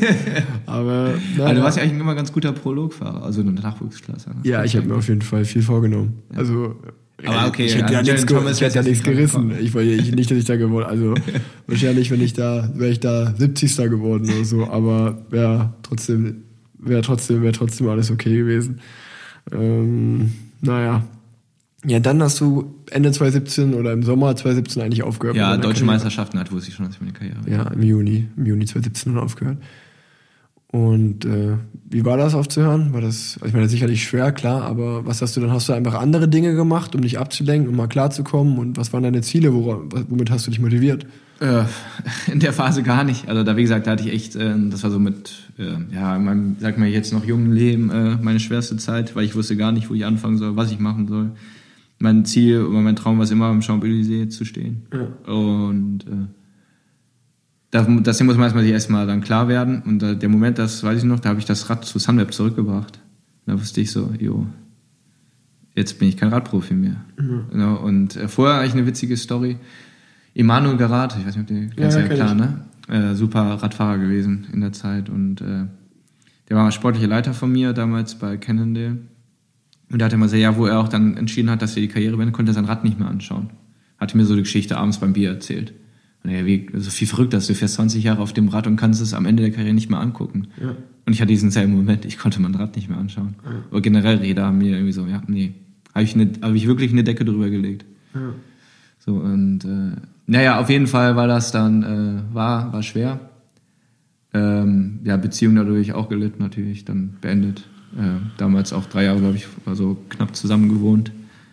Ähm, naja, auf jeden Fall dann habe ich gesagt, ich muss was Neues machen. Ähm, habe Sportmanagement studiert, das abgebrochen. Dann noch weiter, mehr oder weniger äh, äh, in die Depression gefahren, weil ich wusste einfach gar nicht, was ich machen sollte. Und ähm, letztendlich, meine Eltern haben mich dann aufgefangen, muss ich auch dann ehrlich sagen. Also, da haben die mir echt äh, sehr gut getan. Ähm, ja, muss ich einfach nur mal vorstellen, ich habe bis 11 Uhr morgens geschlafen. Und habe natürlich von meinem Sparten gelebt. Äh, man hat ja, wie gesagt, sehr gut verdient äh, zu der Zeit. Aber es war halt wirklich so, ähm, ja, also wirklich schon richtige Depression gehabt. Und äh, meine Eltern haben da wirklich, glaube ich, mehrere Jahre dran, nochmal dran gegeben, äh, mir da rauszuhelfen. Ähm, ja, und ähm, dann habe ich gesagt, okay, ich mu- muss sportlich, brauche ich eine neue Orientierung. Menschlich brauche ich eventuell nochmal eine neue Orientierung. Ähm, für Triathlon zum Beispiel, um da schon Richtung Triathlon zu kommen, Triathlon hatte mir immer geholfen. Oder, oder nicht geholfen, ich wusste immer, Triathlon werde ich machen, weil ich meine Radprofi-Karriere mhm. beende. Weil ich, äh, weil er, Jalabert gesehen hatte. Ja. Irgendwie Edge Group Weltmeister, auch wie auch immer auf Hawaii. Und äh, die, äh, ja, ähm, da wusste ich, das werde ich auf jeden Fall mal machen. Ich wusste nicht, dass ich das sofort machen werde. Ähm, auch eigentlich nur aus Spaß oder einfach nur ein sportliches Ziel zu haben. Und dadurch habe ich dieses, ne, okay, ich gehe mal morgens zum Schwimmtraining. So ganz, das hört sich total banal an, ne? aber sagen wir um 10 Uhr beim Schwimmtraining. Wo eigentlich normaler äh, Bürger, sage ich mal, der normal arbeitet, keine Zeit für hat, um 10 Uhr morgens beim Schwimmtraining zu gehen. Der geht halt um 6 Uhr, ne, weil er halt ein geplantes ja. Leben hat. Und so konnte ich, okay, jetzt gehe ich mal zum 8 Uhr zum Schwimmtraining. Ich konnte natürlich nicht schwimmen. Äh, und äh, dann habe ich mich entschieden. professionell, du konntest schon schwimmen, nur nicht, nur nicht schnell schwimmen. nur nicht schnell schwimmen, ja. äh, ja, aber auf jeden Fall, ne, sag ich mal so diese kleinen Steps habe ich mich halt von Stück zu Stück da rausgeholt und meine Eltern haben gesagt, ja, Bruder, dann geh doch mal in einen Triathlonverein. Und äh, da, war, da weiß ich noch, war ich das erste Mal im Triathlonverein dann, die hat abends von 19 bis 21 Uhr Schwimmtraining hatten. Und da hat, hat mich einer erkannt. Bist du nicht Ruben Zepuntke, der Radprofi? Ich sage, nee, ich bin extra Profi. Man muss auch erstmal so die Geschichte erzählen. Mhm. Und diese Geschichte kann ich auch eigentlich nicht mehr so erzählen, weil ich die schon vielen Leuten erzählt ja, habe. Ja, wahrscheinlich, ja. Ähm, aber das war dann wirklich so der Moment, ähm, ja, Ruben, egal, ist jetzt ein neues Kapitel. Versuch einfach aus dem Triathlon dich da rauszuziehen, aus der Miserie. Und ähm, das habe ich geschafft, erfolgreicher als ich gedacht hätte. Ähm, und habe jetzt, äh, mache jetzt eine Ausbildung zum Physiotherapeuten. Was ja auch wieder, ne, also ich werde ja. nie im Radsport als Physiotherapeut arbeiten. Ja, ja, ähm, ich glaube, die Jungs sind auch gar keine Physiotherapeuten in dem Sinne. Die sind vielleicht nur Masseure. Aber es gibt natürlich auch Physiotherapeuten. Ja, auf jeden Fall ähm, war das dann so die ersten Steps. Oder ich habe angefangen mit einem Studentenjob bei Decathlon. So, das ist total banal. Also, ja. ich glaube, du könntest dir das nicht vorstellen. Ne? Also, oder man kann es sich in der Situation nicht vorstellen. So wie ich war Radprofi, warum soll ich jetzt Regale bei Decathlon einräumen? Ja. Sportklamotten. Ja. ja, ich meine, für mich ist es natürlich total krass zu hören. Ich höre das ja jetzt auch zum ersten ja, Mal. Klar. Und äh, ich, ich konnte mir schon vorstellen, äh, dass äh, das irgendwie scheiße war, aber es ist auf jeden Fall crazy, jetzt das so zu hören. Ich meine, ich kann nur von, von mir zum Beispiel reden ähm, und ich weiß, dass ich ja dieses Jahr eine ähnliche, also nicht, ich kann zum Glück weiter Radfahren und alles, aber ja. ich kann mir wahrscheinlich nur ein bisschen so vorstellen, wie es dir gegangen sein muss, weil dieses Jahr, wenn du dich erinnerst, war es ja auch so, dass ich dann bei der Tour krank geworden bin und ja. aussteigen musste. Und äh, das war für mich auch zum Beispiel, ich sag mal, im Nachhinein denkt man sich, Junge, du bist krank geworden, das ist menschlich, du bist ausgestiegen. Ja. Aber da war das auch so für mich so, fuck, ey, zum zweiten Mal hintereinander jetzt hier bei der Tour raus. Es war irgendwie so ein Jahr lang mein Ziel, du hast besser Tour de York schon eine Etappe gewonnen hast dich gut ja. gefühlt, ne? Ja, und genau, ich war gut und dann irgendwie so, du, du denkst aber so, 2018 war das so, meine Karriere ging immer bergauf, bergauf, bergauf ja. und dann so 2018 kam dieser Tourausstieg und das war dann auch so, so in meinem Weltbild so, hat das nicht reingepasst und habe ich gesagt, so, ich ändere jetzt mein Leben so, äh, irgendwie ist, irgendwas habe ich falsch gemacht. 2017 lief super, 2018 lief dann nicht mehr so geil und ich muss was ändern und habe halt härter trainiert wieder und war disziplinierter. Und dann kam sogar noch die eine oder andere Verletzung, die ich trotzdem irgendwie überstanden habe. Habe sogar noch einen Radrenner gewonnen im Mai. Und Hast du ja Schlüsselbein letztes Jahr? Ja, Schlüsselbein gebrochen, eine ja. Gehirnerschütterung noch im Frühjahr gehabt und so. Scheiße. Und äh, dann kommst du halt endlich zu dieser Tour wieder nach einem Jahr. Bist erstmal froh, überhaupt nominiert zu sein, weil das ist jetzt auch immer das Ja, das ist halt das schwerste Radrennen der Welt. Genau, ne? und dann, halt dann kann ich nur so von mir so sagen, so ja, dann, dann, äh, dann dachte ich mir halt so, geil, endlich wieder hier. Ich war auch mega gut in Form. Also ich ja. bin das Mannschaftszeitfahren richtig geil gefahren, die erste Etappe gut, wusste ich bin da. Und dann habe ich eine Viruserkrankung bekommen, bin krank geworden. Und mir ging es ganz genauso. Also die haben mir erstmal gesagt, du, du hast jetzt ein Virus, du kannst drei, vier Wochen eh kein Rad fahren. Leg dich mal auf die Couch erstmal und äh, du bist kein Rennen mehr gefahren. Und chill. Und ich bin ja seitdem kein Rennen mehr gefahren bis jetzt. So jetzt ist so äh, bei mir auch der Punkt, so ich weiß, dass es nächstes Jahr weitergeht. Ich trainiere seit fünf, sechs Wochen wieder mega diszipliniert, weil ich halt mega Bock auf die nächste Saison habe. Ja.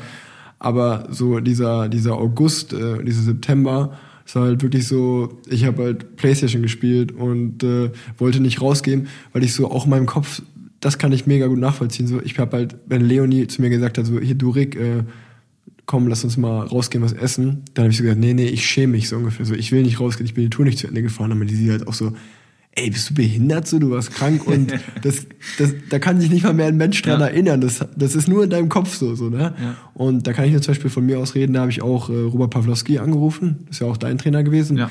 Ich habe so zu ihm gesagt, du Robert, ich glaube, mir will's gut tun, wenn ich mal mit einem Sportpsychologin oder einem Sportpsychologen drüber rede. Ja. Ähm, ich will jetzt hier kein riesen neues Thema aufmachen, weil ja. das müsste man nochmal in einem extra Podcast besprechen.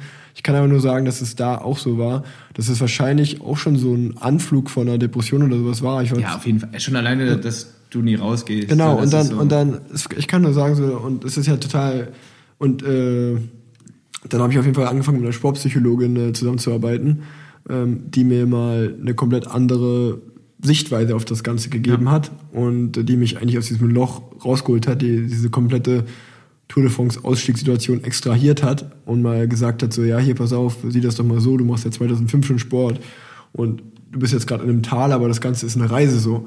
Ähm, ja, und äh, das ist auf jeden Fall, hat mir das mega geholfen und mittlerweile bin ich auch der Meinung, dass mich das viel, viel stärker gemacht hat.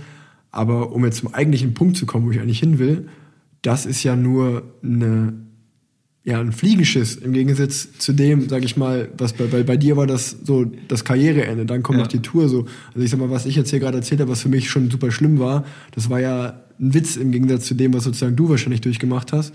Und äh, es macht auf jeden Fall Sachen verständlich, ja. Ja, und das ist halt, äh, das ist halt super krass für mich jetzt gerade so zu hören. Und ich kann mir das total gut vorstellen, wie du sagst, dass du halt dann einfach zu Hause bist und ganz andere Dinge machst, um auf andere Gedanken zu kommen, wo du dann aber auch wieder realisierst, ach fuck, das bringt mich jetzt eigentlich auch gerade nicht weiter. Und dann einfach so wieder dieses, es war bei mir ganz genauso, dieses, äh, ey, ich fahre jetzt um neun Uhr wieder mit dem Rad mal los, trainieren. Und ich trainiere und danach gehe ich nochmal zum Krafttraining oder so. Dass du so diese kleinsten Termine, die total lächerlich erscheinen, dass die dich wieder zurück ins auch, Leben ne? bringen. Ne? Aber so, also ganz, also es gibt ja, viele Menschen haben Depressionen, das ist ja wirklich ein ernstes Thema. Und ich denke, viele Sportler haben das auch. Oder vielleicht auch gerade Sportler. Ja, ich glaube, für den Sport ist es prädestiniert. Ja, ähm, aber dann musst du ja wirklich so banale Ziele setzen. Und das hat mich, und dann Triathlons sind drei Sportarten. Ja. Die kannst du über den Tag verteilen. Und dann, so habe ich mich wirklich dann am Anfang an wirklich da rausgeholt. Und dann habe ich halt einen Studentenjob bei Decathlon gemacht, wo du denkst, also wirklich im ersten Moment habe ich nur gedacht, bin deutscher Meister geworden. Also ja. wirklich arrogant irgendwie so mit mir selbst geredet. Ja, klar. Was mache ich hier? Ja. Ich gehöre eigentlich auf die Straße, ich, ich muss Sportler sein. Und ähm, dann habe ich erstmal, ich denke, wir leben auf jeden Fall in einer Blase als Profisportler.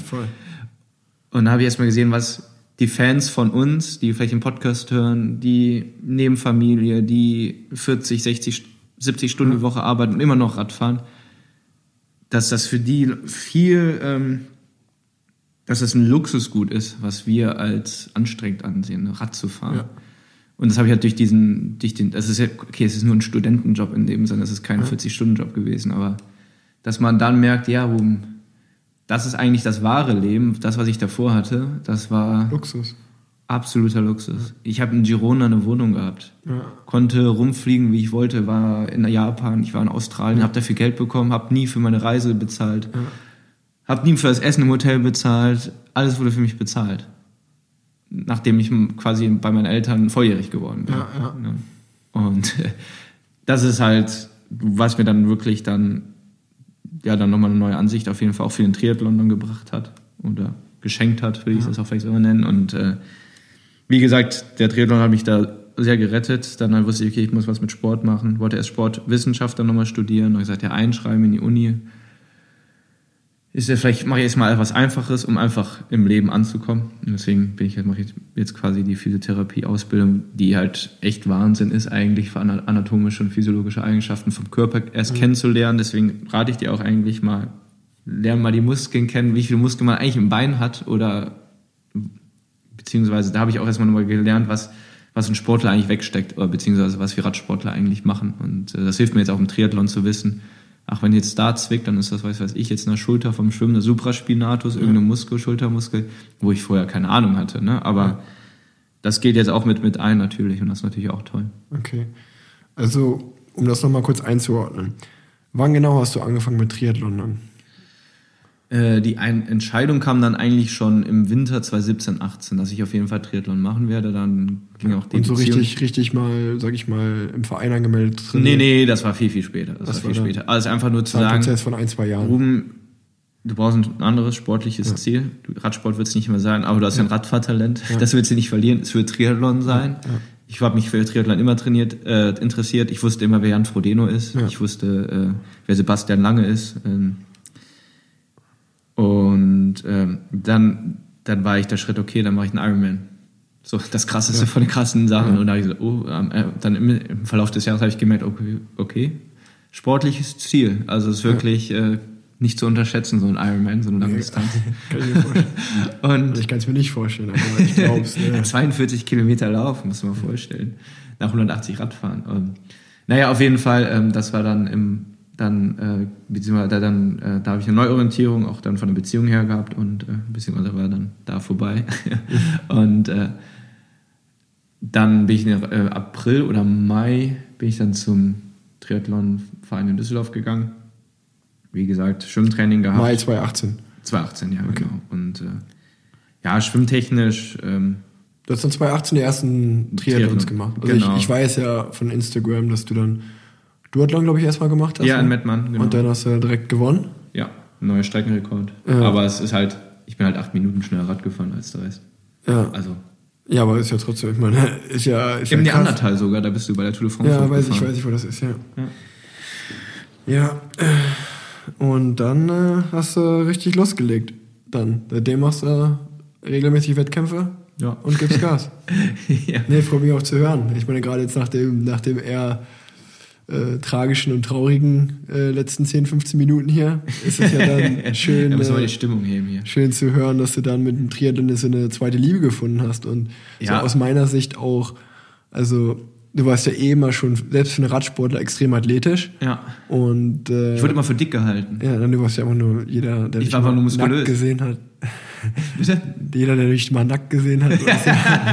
Stimmt, da bist du einer davon. Ja, ähm, nee, auf jeden Fall, äh, du warst einfach immer super athletisch und muskulös, genau. Und äh, ich, ich wusste direkt so, weil weil du es auch schon, wie du es am Anfang mal gesagt hattest, dieses Drauftreten, Offensive nach vorne, einfach Ja, gehen. meine du warst Karriere halt vielleicht im Radsport begleitet. nicht immer der taktisch Schlauste, aber Nee. du warst halt immer der Stärkste. Also ich sag mal, ich bin jetzt vielleicht noch Profi, aber du wirst wahrscheinlich, wenn man jetzt rein auf die Watt, auf die Werte guckt, wirst du immer bessere Werte haben als ich und auch Ja. gefahren sein, als wir, als wir zusammen fahren. Aber es ist halt immer nicht alles im Radsport. Aber im Nee, Triathlon ist es halt, ich sag mal, ist ja wie gemacht für dich. So, Ja. so Zeitfahrposition, runtergucken und dann, und dann geht's ab. Und das, was ich immer so sehe, äh, ist ja auch, dass du die ganzen Triathleten ganz schön Arsch trittst auf den Radstrecken. Ja. Leider ist halt noch äh, Schwimmen und Laufen dabei, aber Ja, das kriegst du ja jetzt auch ganz gut in den Griff, wie du mir gerade erzählt hast. Ja, also Schwimmen muss man wirklich sagen. Also ich habe, wie gesagt, denke ich, ein Talent für Bewegungen. Äh, Schwimmen läuft sehr gut. Starten wir mittlerweile auch in der ersten Bundesliga im Triathlon. Und äh, da lernt man dann wirklich, also die Jungs, die schwimmen halt richtig. Ja. Äh, Mitteldistanz und Langdistanz kann man da nicht vergleichen. Ja, aber mittlerweile, keine Ahnung, schwimme ich so 23, 24 Minuten in der Mitteldistanz. Das ist so 1,13, 1,15 auf den 100 Meter runtergebrochen, also 1,9 Kilometer. Das ist halt sehr schnell. Also da komme ich auf jeden Fall, bin ich immer einer der Ersten aus dem Wasser. Ja, das ist ja schon mal gut. Und dann als Radfahrer hast du da das Rennen halt in der Hand. Ja, ja. Und naja, um halt auf 2018 dann nochmal zurückzukommen, wie gesagt, habe ich ja auch den Ironman gemacht, beziehungsweise auch drei Rennen vorher als Vorbereitung, die habe ich auch alle gewonnen. Ironman Hamburg war das. Ja, Ironman Hamburg. Damals wollte ich echt den besten Radsplit fahren. Ähm, aber die Jungs vorne, die Profis, die sind, die, also ich bin, glaube ich, die viertschnellste oder fünfschnellste Zeit gefahren. Ich weiß nicht mehr. Ähm, 318 Watt im Schnitt über vier Stunden. Ja, krass. Das ist halt, denke ich, schon auch ein Fund.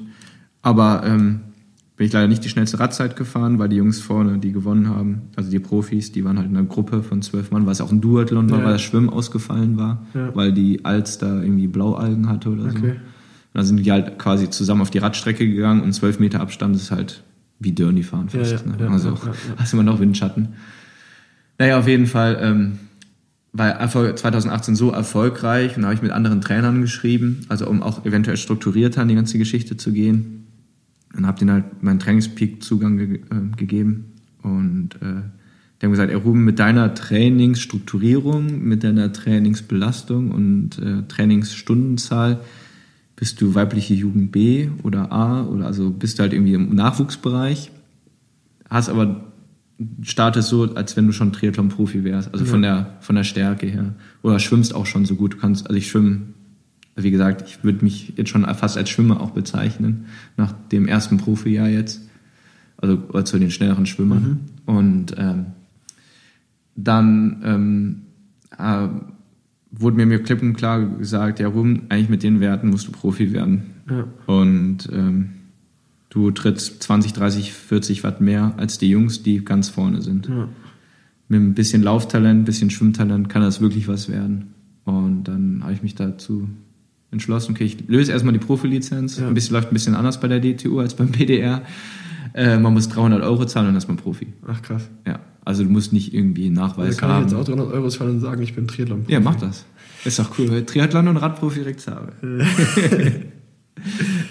ja, und ähm, dann... Aber ich habe das richtig verstanden, dass die Trainer eigentlich zu dir gesagt haben, die halt in der Szene richtig du sind. Du bist ein Supertalent, aber du trainierst noch wie ein Jugend. Ja. Und ja. wenn du jetzt mal ordentlich trainierst, dann wirst du... Könnte es auch was werden. Alle mal richtig in Grund und Boden schwimmen, laufen und fahren, ja. hoffentlich. Ähm, Genau, aber da habe ich zu dem Zeitpunkt habe ich meine Ausbildung angefangen. Ach so, okay. Und dann war mir gesagt, ja, ich mache das neben der Ausbildung. Ja. Ähm, da ist ja Triathlon zum Glück ein guter Sport, da muss man nicht so viel trainieren. Nee. Gar nicht. Ähm, ja, aber dann habe ich halt alles nebenher, was mir immer auch, denke ich, im Radsport gefehlt hat, alles so strukturiert, dass ich halt nur trainiere, Schule, Ausbildung, trainiere. Also Personal Life war ich 2019 äh, selten da. Ja.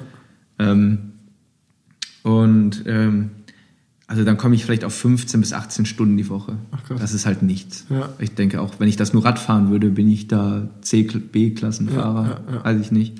Oder dem Trainingsaufwand. Deswegen denke ich, wird sich jetzt auch noch in der nächsten Zukunft bei mir nochmal viel verändern. Aber ähm, war das Jahr dann doch 2019, dann, wo ich dann Profi war, sehr erfolgreich mit dem wirklich sehr wenigen Aufwand, den ja. ich betrieben habe. Dazu muss man auch sagen, heißt ja nicht automatisch, wenn ich jetzt mehr trainiere, dass, dass ich besser, besser werde. Ja, ja. Vielleicht hilft mir das sogar, dass wenn ich längere Generationsphasen habe.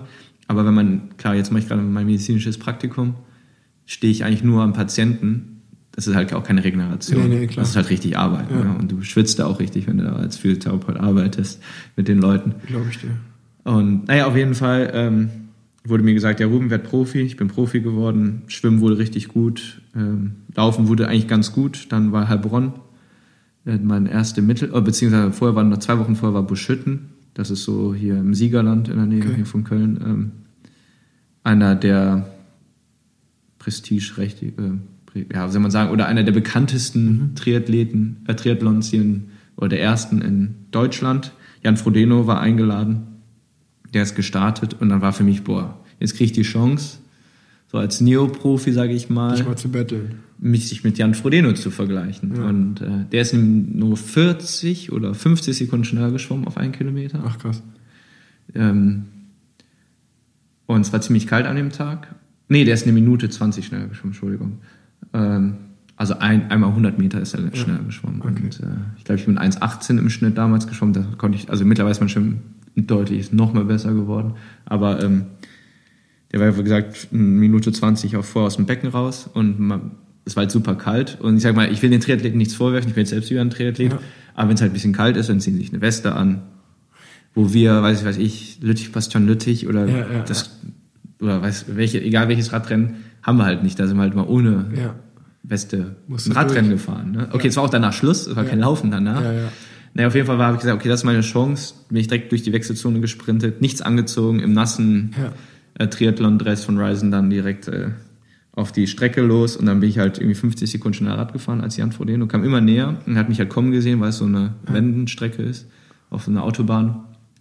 Und ich habe halt gemerkt, der drückt richtig, also wir sind ein Radrennen gefahren, ja, er hat halt gemerkt, ich komme näher und hat gesagt, ja, wer ist dieser Typ? Eigentlich kann, also Jan Frodeno ist schon einer der besten Radfahrer schon ja. mal von den Triathlon und ich kam halt immer näher und dann siehst halt immer Jan Frodeno auf der Gegenwände immer schon so rüber gucken, so, wer ist der Typ? und das war halt so für mich so, kamen wir so wie, es ist nur noch Peter Sagan vor allem. Keine ja, Ahnung, wie das ja. mit dem passt. Oder nur noch Chris Froome vor allem ja. oder Egan Bernal. Und das habe ich mir auch dann so vorgestellt, oh, es ist nur noch Jan Frodeno vor mir. Also ich bin jetzt gerade der zweitbeste hinter, oder ich bin der Beste hinter Jan Frodeno. Und Jan Frodeno ist halt das Maß aller Dinge im Triathlon. Und äh, das war für mich so eine richtige Motivation, auch dann im Laufen zu geben. Ähm, dann kamen wir halt auch in die erste Wechselzone, olympische Distanz war das, also eine 40 Kilometer Rad. Ähm, okay, ich als Radsportler habe ich keine Ahnung, wie man in die Wechselzone läuft, wie, beziehungsweise wie man vom Rad springt. Kann das doch eigentlich ganz gut, außer Schuhe anziehen, läuft nicht so schnell. Hatte auch mir keine Socken angezogen, also direkt in die Laufschuhe und hinter Jan Frodeno hergelaufen. Und da war ich, glaube ich, so 40, 35 Sekunden nur noch hinter dem. Was halt nichts ist eigentlich, ne? Auf ja. 10 Kilometer laufen. Ja, klar. Und er hatte auch gar nicht damit so gerechnet. Und da gibt es eine Lauf auf der Laufstrecke gibt es auch eine Wende im Kreisverkehr. Er ist aus dem Kreisverkehr rausgekommen bei der ersten Mal. Und ich habe halt die ersten zwei, drei Kilometer richtig Gas gegeben. Also bin ich noch, glaube ich, noch nie so schnell gelaufen.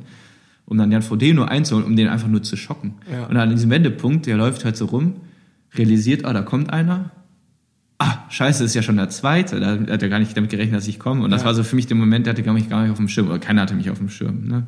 Und ähm, das ist halt dann schon cool, wenn man, wenn Jan Frodeno neben einem oder einem entgegenkommt und der stöhnt. Also der stöhnt ja. wirklich so, als wenn er gar nicht mehr kann, wenn er ja. laufen ist. Und das war einfach so für einen Moment so, ja, das habe ich sehr lange vermisst. Also diese Konkurrenz. Ja, krass, ey. Auf jeden Fall eine krasse Story. Und ich meine, du, wie du so erzählst, du bettelst dich ja nicht mit irgendwem. Ja, das ist halt Jan Frodeno. Genau. Ist halt ja, ich bin halt natürlich nach drei Kilometern bin ich sowas von in die Luft geflogen wie sonst was. Bin ja, dann am Ende noch Dritter geworden, ja. was für Buschitten als ja. Neoprofi erstes, erster Profi-Start. Voll gut ist. Und hinter mir waren Franz Löschke oder Johnny Zipf, die Nationalmannschaft. Olympiasieger, äh, Weltmeister waren in der, im Triathlon, die halt richtig lange in dem Geschäft sind. Und dann kommt einer, der schwimmt erst seit einem Jahr. Ja kommt aus dem Nix. Und, äh, Wie damals in U15, da kam es auch aus dem Nix. ja, und, aber das war halt wirklich so. Nee, freut mich zu hören, freut mich zu hören. Also ja, und die Wattleistungen, die sind halt auch, ähm, wären nicht sogar besser geworden. Ja, weil, ja ist doch mega geil. Also, Triathlon ist halt wirklich, äh, eine Schwimmen ist halt, also es ist ja alles ausdauertechnisch irgendwie in die Richtung und, äh, und du fährst alles eigentlich immer so, also ich stelle mir das so vor, dass du immer so an der Schwelle bist. Du genau. musst halt immer an der Schwelle, bist halt nie so, Radsport ist immer so Sprint, easy Anschlag, easy Anschlag genau. oder dann ganz lange Anschlag und du, du musst halt immer, immer, immer, dich am Limit bewegen, aber nie drüber gehen. Ja, also auf der Olympischen, da gehst du schon fast okay. ein bisschen drüber, weil es halt nur 10 Kilometer sind. Ja. Dann beim Laufen oder beim Beschütten dann eigentlich nur 9 oder so. Ähm, aber nee, es hat halt super ähm, auch Spaß gemacht. Dann kam dann, dann nochmal dann Zwei Wochen später war ich bei der Challenge Heilbronn, Deutsche Meisterschaft, Mitteldistanz, also alles nochmal eine Portion mhm. länger, also 1,9 Kilometer Schwimmen, 90 äh, Rad und ein Halbmarathon. Und da war Sebastian Kiele da, äh, Weltmeister. Ja, kenn ich, kenn ich, ja. ja. super, also einer der besten Radfahrer sogar. Und der hatte schon mal irgendwie, ich weiß nicht von wem, aber ich denke auch aus von Jan Frodenos Gegend ja. von mir gehört, dass, oh, da kommt ein sehr guter Radfahrer, der kann auch eigentlich ganz okay schwimmen und laufen tut er auch ja. einigermaßen. Und ähm, ich kam dann schon als Vierter aus dem Wasser. Ähm, also halt, da waren 60 Mann am Start. Und die machen Triathlon seit zehn Jahren. Und, ich ja. schon, und da, damit hatte ich den Sebastian Kien schon voll geschockt, weil der hatte gedacht, ich komme nach ihm aus dem Wasser. Und habe halt direkt von Kilometer 1 eigentlich mehr oder weniger dann ja, alles gezündet, was ich zünden konnte auf dem Rad. Und habe halt, ich glaube, der Platz 4 auf dem Rad war schon 10 Minuten hinter uns, wo wir dann in die Wechselzone kamen. Wieder, also Jan, äh, Sebastian Kien ist halt dran geblieben. Im Halbmarathon hatte ich keine, keine Chance. Und am Ende bin ich dann Dritter geworden bei deutschen Meisterschaften. Krass. Und ähm, wenn ich jetzt hier sagen würde, du bist nächstes Jahr Dritter bei den Deutschen Meisterschaften Straße ja. oder wie auch immer, das wird ja auch, ja, nimm ich, ne? Also, Fall. das ist halt für mich dann sowas gewesen. Sag so, ich ja. Ja, geil, dass ich wieder da bin. So. Und ähm, dann wurde auch Jan Frodeno auf mich aufmerksam oder auch der Felix Rüdiger, sein Manager. Und mittlerweile ähm, kann ich auch sagen, Felix Rüdiger ist mein Manager, also der ah, cool. Manager, der Haupt, also der nur Jan Frodeno macht, der greift mir auch ein bisschen unter die Arme mittlerweile und da werden wir jetzt auch so ein Konzept aufbauen, weil ich denke, dass ich im Triathlon noch viel erreichen kann und ich möchte viel erreichen, weil mir das ja, wie gesagt, im, im Radsport so ein bisschen verwehrt geblieben ist, sage ich mal. Und das, das wird sich jetzt halt über die Jahre aufbauen, weil Schwimmen tue ich schon sehr gut, Radfahren ist klar. Mhm. Und ähm, Laufen, das muss ich natürlich über die Jahre entwickeln, aber ähm, ich denke auch, dass ich dann irgendwann mal auch sehr gut laufen werde.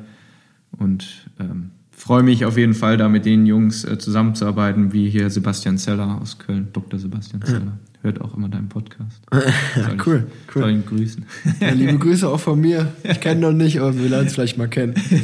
ähm, nee, also auf jeden Fall geil zu hören. Freut mich, dass es so gut danke. läuft und äh, viel Erfolg für die Zukunft. Auf jeden Fall mehr Erfolg und Glück, als es im Radsport der Fall war, wünsche ich dir.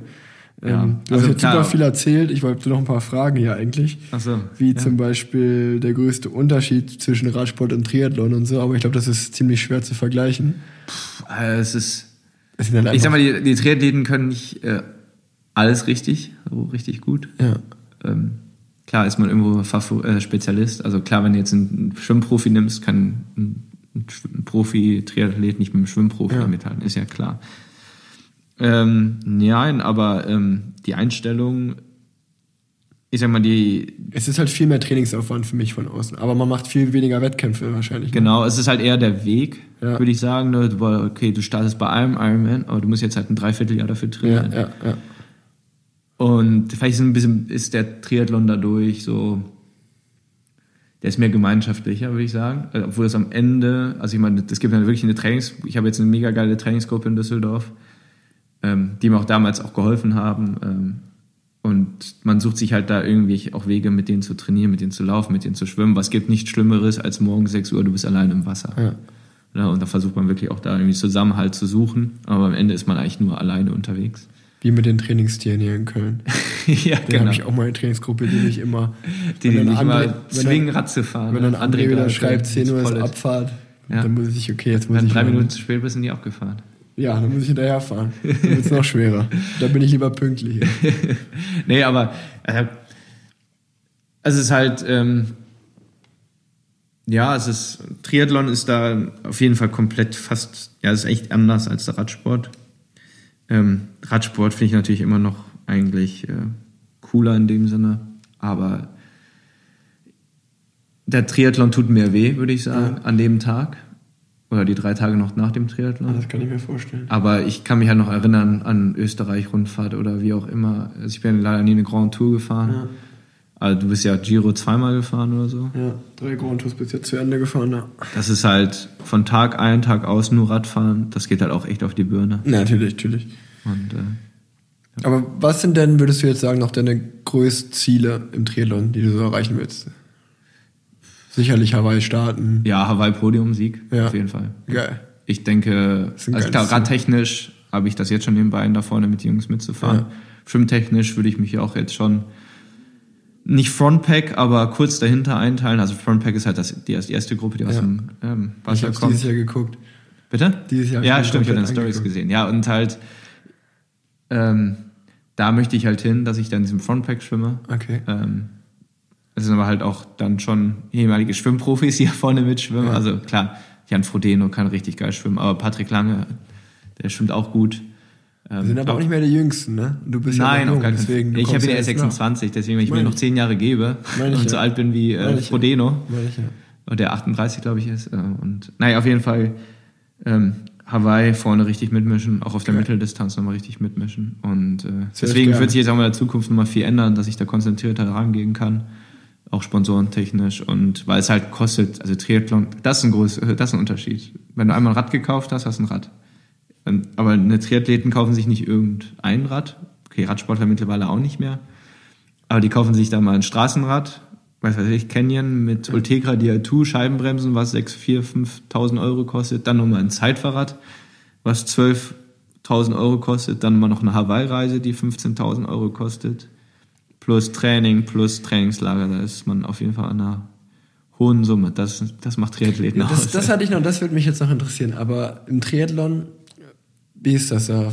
Man hat ja seine eigenen Sponsoren. Ja. Aber wie viel sind da richtig gut verdienen, dass man sagt, die, also, also ich glaube, es ist so ein bisschen, wenn man gut ist, dann kann man sich auch dumm und dämlich verdienen. Das ist richtig geil vorne dabei. Aber das sind halt auch nur zwei, drei Hände voll. Ja, also ich sag mal, Jan Frodeno, da brauchst du dich über die Zukunft keine also Sorgen das- mehr machen. das ich also der verdient, gedacht. also generell, ich denke, in dem, wenn man so Kaliber Jan Frodeno, Patrick Lange, Ja.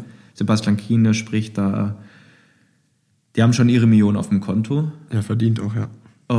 Äh, aber wenn man jetzt schon so, ich sag mal, auf das ist die, die Spanne ist da halt extrem. Also ich meine, wenn ich nächstes Jahr, sage ich mal, so an die Existenzgrenze so von 25.000 Euro komme, ich das, also Ja, dann bin ich happy. ja, ja. So, wo du sagst, da- dafür unterschreibe ich keinen Vertrag. Ja. So, ne? Ja gut, aber wie gesagt, du musst ja dabei, es hätte mich jetzt immer interessiert, aber in deinem Fall ist es ja auch so, dass du in deine Zukunft investierst dann, ne? Ja, ich sag genau. mal, du machst es ja dann, um besser zu werden und vielleicht in drei Jahren bist du der neue Jan Frodeno und dann äh, Ja, lachst du über die hoffentlich. 65.000 Euro. Ich sag mal, ich klopfe auf Holz, ist der beste Fall, so, weißt du? Ähm, Ja, aber es ist halt auch, wie gesagt, immer ein Risiko. Ne? Und das ist halt jetzt das, das Ja, habe ich halt immer noch im so im Kopf so ein bisschen. das ist jetzt so genau die Sache, wo ich mir dann sage, okay, mache ich das Ding nochmal richtig? ja. Also die physiologische Stärke habe ich, die. Wattwerte, die fahre ich in die Richtung jetzt schon. Oder wenn nicht sogar mehr. Ähm, und ähm, klar, das Laufen muss natürlich viel besser werden, stabiler werden. Habe ich vielleicht nochmal eine Verletzung dadurch, weil wir nicht mehr laufe, weil wir es nicht gewöhnt sind als Radfahrer. Aber ja, und das sind halt alles so auch immer dann Fragen, aber wo ich denke, wenn man jetzt jetzt alles mit dem Konzept angeht, mit dem Plan, drei, mit kurzfristig, mittelfristig, langfristig, wie auch immer, zwei Jahre noch, noch mal zwei Jahre lang Mitteldistanz. Nächstes Jahr starte ich bei den Weltmeisterschaften von, also The Championship heißt die, das ist so von The Challenge, von so einem Veranstalter quasi, deren Haus-Weltmeisterschaft. Und da starte ich nächstes Jahr zum Beispiel. Ne? Cool. Und äh, das sind halt auch dann so Sachen, okay, das muss, also da kannst du auch nicht einfach so an den Start gehen. Nee, du wird's planst halt, es ja vorher, natürlich. ja, und du musst halt, also du musst richtig fit sein, weil die Jungs, die kommen von der Kurzdistanz. Ich, äh, Kipchoge hast du wahrscheinlich gesehen. Mhm. So, was der Kipchoge auf 10 Kilometer läuft, oder im Marathon laufen, laufen die Jungs auf 10 Kilometer. So, Ja. ne? Und ja, ein bisschen langsamer, aber es ist halt, ähm, da sind jetzt einfach so Sachen, okay, wenn ich das gehe, dann gehe ich auch zu 100% den Weg. Und äh, das ist jetzt so gerade so für mich diese Schnittstelle, wo ich Die, sage, Du bist gerade in der Situationsfindung, mach ich es komplett oder Genau. bleibe ich, bleib ich da, wo ich jetzt bin, okay. genau, ja. Ja, bin ich mal gespannt, was da in der Zukunft sich dann Ja, ergibt bei dir. Ähm, ich habe hier noch zwei Fragen aufgeschrieben. Die werden jetzt, also kannst du sogar übergreifend machen, das würde mich interessieren sogar. Egal ob Radsport oder Triathlon. Du hast ja gerade so euphorisch eine Jan Frodeno-Story erzählt, die auch geil war. Ähm, bester Moment der Karriere bisher. Bester Moment. Ah, das ist schwer. Radsport oder Triathlon? Ja, das mache ich ja übergreifend. Kannst ja vielleicht ist den Tag, wo du dich am liebsten dran zurückerinnerst. Kann ja auch der Tag sein, wo Das du sind eher Phasen, würde ich eher sagen. Okay. So an Amerika auf jeden Fall, Ja. wo ich da, wo wir damals auch unterwegs waren. Das die so echt- Bissel-Zeit oder 23. Genau, ja. weil es war, man war von allen Sorgen frei und man wusste, man wird Radprofi. Ja, ja, das ist wenn man Radprofi war, ups, jetzt, äh, ja, ja. Jetzt muss man ne, dran arbeiten. Nee, aber das so, diese Phase, ähm, da kurz davor, vor so einem- quasi so vor dem Durchbruch, sag ich mal, die World Tour. Okay. Und dann, wie gesagt, Profisieg natürlich, aber Triathlon genauso oder einfach, ist halt die Phasen, ja, jetzt zum Beispiel, es bewegt sich jetzt viel, das ist auch eine tolle, spannende Phase, natürlich auch mal eine schlaflose Nacht dabei, aber letztendlich ist es ja auch irgendwelche Gefühle, die man annimmt und äh, die die Sache auch spannend machen. Ja. ja gut, schlechtes am Hund kann ich weglassen. Ich glaube, das haben wir schon besprochen. Ja, Und- ausführlich erklärt. Und äh, kommen wir zur ersten Rubrik heute. Normalerweise heißt die ja Radsport verbessern, aber weil du heute zu Gast, zu Gast bist, nenne ich die Triathlon verbessern. Triathlon. Ein Vorschlag, der die Triathlon-Welt richtig verbessert. Jetzt hast du die Chance. Also im Training oder Ja, allgemein. Es kann alles sein. Also jetzt in meinem Podcast war das ja auch bei die mir. Sachen nie zu ernst nehmen? Ja? Triathleten nehmen die Sachen immer sehr ernst. Ja? Ja. Also zum Beispiel, es gibt so Fragen, ja, wenn ich Dann nüchtern ich da falsch, ey. Also das hast du wahrscheinlich schon fünfmal gehört, aber ja, wenn ich jetzt nüchtern fahre, darf ich da Milch in den Kaffee tun? Sowas, also oder mit Visier trainieren, ähm, also mit dem Helm, Ja, dann ja, Visier. verstehe schon. Boah, da denke ich auch Jungs oder Trainingslaufräder. Fahrt doch nicht immer also ich fahre auch gerne mit Carbonlaufräder. Okay, jetzt gerade habe ich auch selbst keine Trainingslaufräder, aber äh, so weit, solche Sachen halt, ne? Und äh, ja, auch die Sache einfach ein bisschen mit Spaß. Also klar, Spaß ist immer dabei, aber ein bisschen lockerer werden, ja. Okay, lockerer werden ist ein guter Tipp. Ich glaube, da wäre ich ziemlich falsch, ey, mit meiner, meinem Galgenhumor würde ich da nicht gut ankommen bei den Triathleten. Ja, nee. Gut, ähm, dann beantworte ich auch mal eine Hörerfrage. Die für diese Folge ist an mich gerichtet worden, wie mein Trainingsalltag aussieht. Da habe ich mir dann auch gedacht, okay, dann erzähle ich mal meinen Trainingsalltag und jetzt Ruben als Triathlet kann er mal sein erzählen, dass man das vergleichen kann. Ich würde einfach mal anfangen. Ähm, ja, mein Trainingsalltag ist eigentlich relativ easy erklärt. Ich stehe auf, frühstücke. Das ist so momentan zwischen 7 und 8.30 Uhr, je nachdem, ob davor noch irgendwie es ein langer Abend war oder ich früh ins Bett gegangen bin, sag ich mal. Und äh, dann versuche ich immer so zwischen 9 und 10 Uhr auf dem Rad zu sein. Ja. Dann äh, fahre ich halt Rad, je nachdem, was auf meinem Plan steht. Das kann, ich sag mal, in der normalen Trainingsphase wird das wahrscheinlich irgendwas zwischen drei und sechs Stunden sein. ja. Und äh, dann äh, mache ich meistens danach noch ein bisschen Core-Training, ein bisschen Dehnen oder so wie momentan jetzt im Winter habe ich es mir halt auch wirklich oft angewöhnt, mindestens zwei, dreimal in den Kraftraum zu gehen, Ja.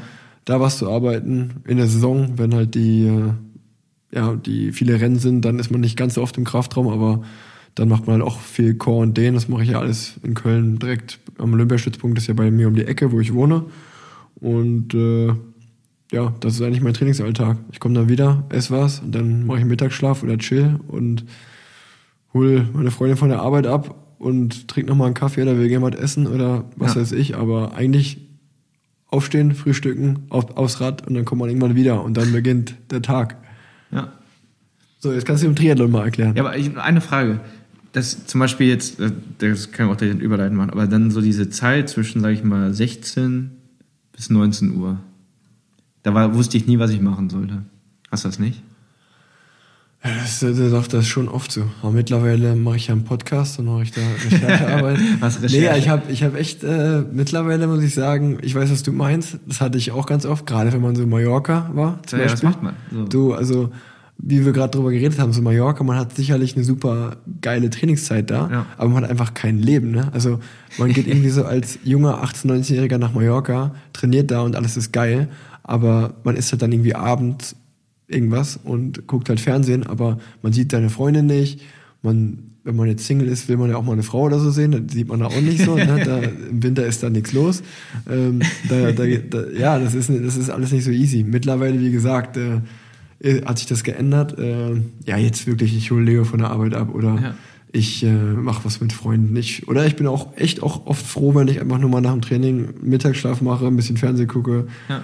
Oder einfach irgendeinen irgendeinen alltäglichen Scheiß erledige. Das ist so, das ist so, das habe ich ja in dem Podcast mit Leo auch schon gesagt, wie gut ich mich fühle, wenn ich nach dem Training noch irgendwas erledige. Lass es irgendwie mein Rad putzen sein und dann noch einkaufen gehen. Dann fühle ich mich so, ich habe heute richtig viel erledigt. Ja. So, ne? Das ist so, ja, man führt ein sehr sorgenfreies Leben Ja, eigentlich als, als Sportler, als Radprofi und äh, man, äh, man, ja, man kann das gar nicht so normales Leben kennt man einfach gar nicht. So dieses normale, wenn ich mich am Wochenende mal mit Freunden treffen, die normal arbeiten und dann irgendwie so am Wochenende Halligalli machen, dann sage ich, ja, ja, ihr habt's gut, äh, ich muss morgen wieder trainieren. Aber Ja.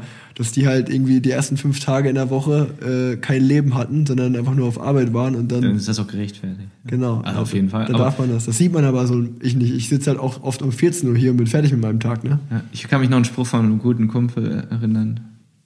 Ähm, da habe ich irgendwie mal geschrieben, oder nee, habe ich gesagt, boah, endlich Wochenende. Da war ich halt Radprofi. Ja. Dann hat er gesagt, Ruben, du hast jeden Tag Wochenende. Ja.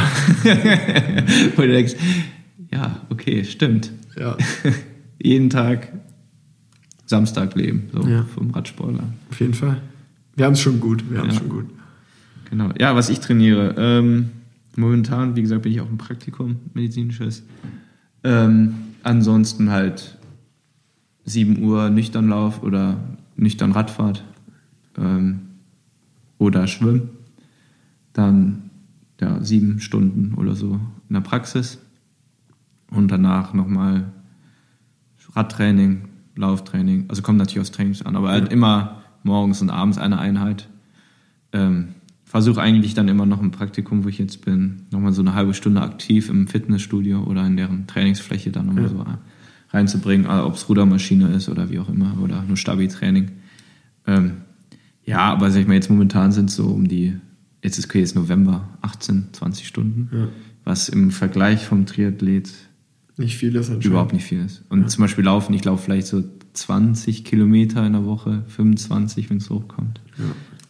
Da, das ist, glaube ich, das hat, läuft ein Jan Frodeno schon, hat das am Dienstag geschafft oder Ja. am Mittwoch. Ne? Also da, da muss ich auch nochmal die Umfänge auf jeden Fall müssen da höher werden. Aber klar, ein Ironman. spannend zu hören. Ich meine, Jan Frodeno steht halt nicht sieben Stunden noch in der Arbeit zwischendurch. Nein, das ist halt auch jetzt Sachen, Das kann man ich, jetzt äh, nicht vergleichen, in was du da Zukunft, äh, sagst, ne? aber das ist halt, also ich habe durchaus Respekt vor, wenn ich höre, dass du vor der Arbeit schon ein Training absolvierst, dann arbeitest, Ja. da sogar noch eine Mini-Einheit in, involvierst und dann Ja. danach nochmal trainierst. Also wie du sagst, da kann ich mir vorstellen, dass du 2019 Privatleben gleich null hattest, ne? Ja, also oder, Zeit. jetzt, also meine Freundin, die sich halt zweimal die Woche, ne? Ja. Also halt, sie hat auch jetzt auch ein Praktikum, aber Ja. es ist halt, Schwierig. es ist halt wirklich echt schwierig gerade. Deswegen denke ich, dass ich in der Zukunft da noch auf jeden Fall was ändern, dran ändern werde. Aber gerade wenn ich mit diesen Zielen, ne, also sind ja auch jetzt nicht so niedrige Ziele. Nee, nee. Und äh, wie gesagt, da denke ich, habe ich äh, mit dir das erfahrenste Team an meiner Seite, wie ein Felix Rüdiger. Und, Ja, sehr cool. Äh, ich denke auch, dass ich, äh, wenn die Finanzierung steht, dass ich dann auch nach Girona mir ein Apartment äh, suche, um da auch vielleicht sogar richtig sässig zu werden, nicht immer am Pendeln bin und äh, dann auch wirklich da vor Ort in der Trainingsgruppe dann trainieren werde. Geil. Also das kann ich mir vorstellen. Ob es dann passiert, ist immer eine andere Frage. Aber ähm, ja, einfach ähm, da diesen Schritt nochmal zu gehen, zu sagen, ich riskiere es, ich gehe diesen Weg. Ja. Ja, cool. Bin ich gespannt. Äh. Nächste Rubrik. Ratgeber für den Nachwuchs im Triathlon. Was ist so ein richtig guter Tipp, den man Nachwuchstriathleten geben kann? Gibt es überhaupt Nachwuchstriathleten? Bestimmt. ja, auf aber- jeden Fall. Also es ist eigentlich in Deutschland hat er auf jeden Fall echt ein Luxusproblem. Ach krass. Also diesen, ja, okay, äh, die haben natürlich jetzt auch wahrscheinlich so einen riesen Boom. Dadurch, dass Ja, generell natürlich, ne, also- gewinnen da. viele Deutsche sind ja im Triathlon ganz weit oben und ähm, ich denke mal, die Bandbreite in, in Deutschland ist ja riesig und ähm, ja, was soll man, also so Schwimmen ist damit das Wichtigste, weil im Schwimmen kannst du definitiv das, definitiv das Rennen verlieren Okay. und deswegen denke ich früh schon darauf zu achten. dann- Technik vor allen Dingen im Schwimmen wahrscheinlich. Ja, vor allem zum Beispiel, da komme ich halt, ne, ich habe halt eine Ausdauer, da kann ich da viel mit wegmachen. Ja. Mittlerweile ist auch in Technik echt gut, aber am Anfang konnte ich da echt immer mit äh, viel, äh, Krass. Ja, ähm, mit, äh, wie soll man sagen, ähm, ergänzen oder ähm, ja, drauf ausweichen über meine Ausdauer. Nee, auf jeden Fall denke ich, das Schwimmen ist mit das Wichtigste und da auf jeden Fall stabil zu werden, sicher zu werden. Okay, also Nachwuchs. Und Laufen. Ja, alle kurzen Rennen werden im Laufen entschieden. Also was, wenn ich dir sage, was die laufen, da denkst du dir auch, ja, oh, das laufe ich vielleicht 500 Meter oder Ah, so. ah. Oder ich selbst, das laufe ich nicht. Also das ist halt echt Wahnsinn. Krass. Also, Nachwuchs. Schwimmt und lauft. ja, bitte. Wahrheit oder Pflicht? Wahrheit oder Pflicht? Ja, mal Wahrheit. Was ist deine schrägste Angewohnheit? Meine Schräg, oh, keine Ahnung. Weiß ich nicht. Du warst schon. Ich habe halt auch überlegt bei dir, aber mir ist auch so. Du war- du warst manchmal schon ein schräger Typ, wenn wir zusammen auf dem Zimmer waren. ne? Ich meine, ich auch. ja, die Sachen aber, hast du jetzt ja nicht hier erzählen. Ne? aber äh, ich weiß, was, was war, du hast immer Mumford Sons hast du immer Höre ich hoch immer noch. und runter äh, bitte nicht, äh, also wenn, wenn das jetzt die Leute hören und die kennen mich, die werden jetzt, höre ich immer noch, absolute Fan. Was war noch immer? Hier Radiohead war auch immer ganz vorne dabei. Ja, klar. ähm, Ja, Musik generell finde ich ganz interessant. Ja. Aber ist jetzt nicht schräg, würde ich sagen. nee, nee. Vielleicht sonst irgendeine Angewohnheit, die du hast, irgendwas Essenstechnisches oder Schlafenstechnisches? Du warst immer so mega müde morgens, weiß ich, glaube ich, noch. Du kamst immer schwer, schwer aus dem Bett. Komme ich immer noch. Ja. Vor allem, wenn da irgendwie Frühtraining ist. Mittlerweile ist es echt besser geworden, aber Stimmt, du warst so ein richtig, kamst gar nicht aus dem Pushen, das weiß ich noch. ich glaube, wenn, wenn ich jetzt schräg bin, ich weiß noch, ähm, WM damals, äh, nicht Ufida, ähm, Pontferrada, Pontferrada, wo Kwiatkowski auch damals gewonnen hat. ja, ja, ja. Kann ich mich noch dran erinnern, da waren wir ja mit André Greipel auch damals. Da war ich ja dann U23 WM gefahren. Und da meinte, kam er zu mir, Ruben, du hast Radrennen immer noch nicht gelernt. ja Und du, du kennst André, Da ne? ist André aber auch so geil, ne? das liebe ich an dem, der ist Ja, so, und der der ist auch einfach- kein Blatt vor den Mund, ne? Ja, und ich, okay, ich bin den ganzen Tag in der Spitzengruppe rumgefahren, war eigentlich so mit einer der äh, Favoriten auch für das Rennen, weil Ja. ich ja in, äh, auf dem Alberta so stark war und das war ja nur kurz danach noch Ja. mit, mit äh, Höhenluft quasi trainiert und meinte, ey Ruhm, du weißt immer noch nicht, wie du Radrennen zu fahren hast. So, und jetzt willst du Radprofi werden. So, und dann dachte ich, so, und das hat mich meine, meine Karriere lang begleitet. Was mich auch, denke ich, zum Triathlon gebracht hat, diese, vielleicht dieser Stursinn dann. Also, ja, ich fahre jetzt, ist doch, ist doch, ich fühle mich cool, wenn ich, äh, weiß was ich, Rick Zaber am ersten Berg abhängen kann und der ver, verflucht mich, Ja. weil ich ihn am ersten Berg abhänge, aber Rick kommt dann auf Kilometer 160 an mir vorbei und äh, sprintet mich ab. Also so bin ich halt Radrennen immer gefahren. ne? Ja, also ja, ja, ja. in der Situation, hab ich- so situationsbedingt habe ich mich immer übel stark gefühlt. Boah, jetzt hänge ich die gerade alle ab. Boah, das Rennen ging halt noch 100 Kilometer weiter.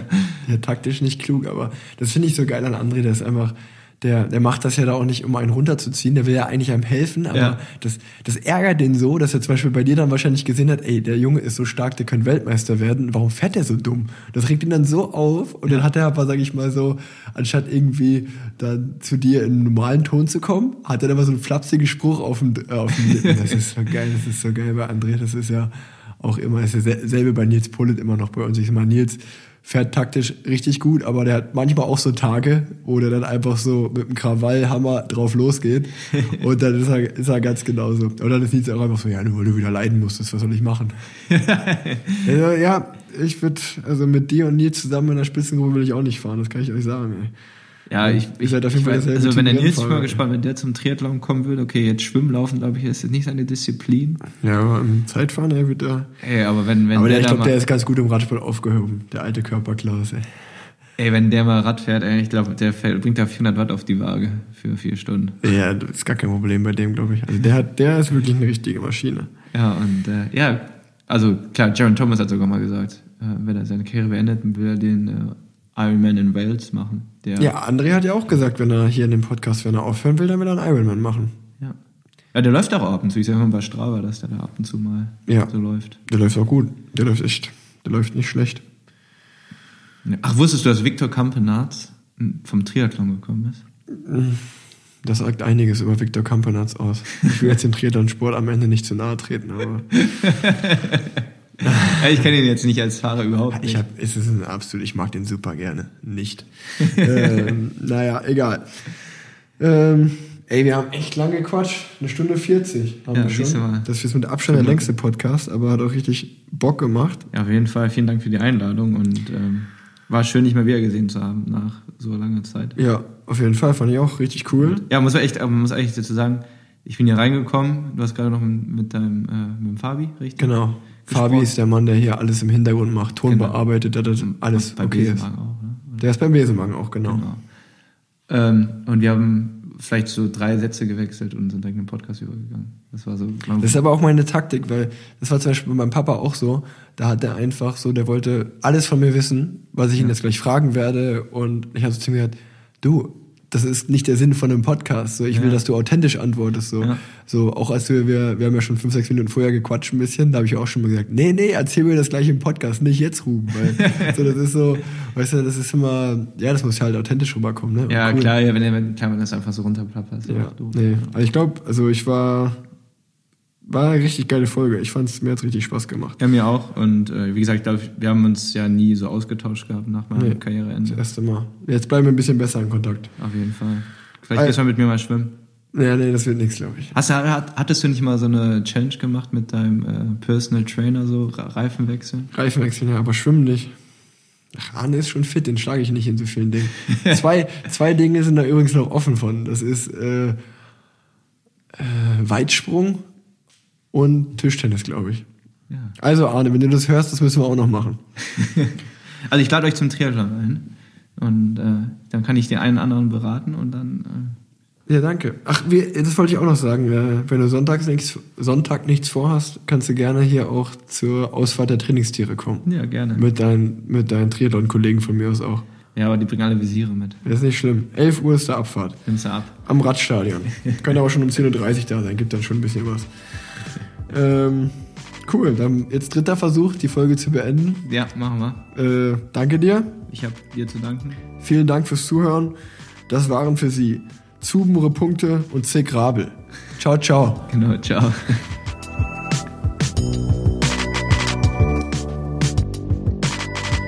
An dieser Stelle seid ihr es gewöhnt, dass noch eine lustige Sprachnachricht kommt. Leider habe ich die aber nicht zwischen Ruben und mir. Von daher werde ich euch einfach einen Witz erzählen. Dieser Witz ist eigentlich von Markus Krebs. Treffen sich zwei und der eine sagt zum anderen, sag mal, wie heißt denn du? Sagt der, "P- P- P- P- P- Peter. Sagt der andere, du, das ist mir zu lang, ich nenne dich einfach Peter. Hahaha.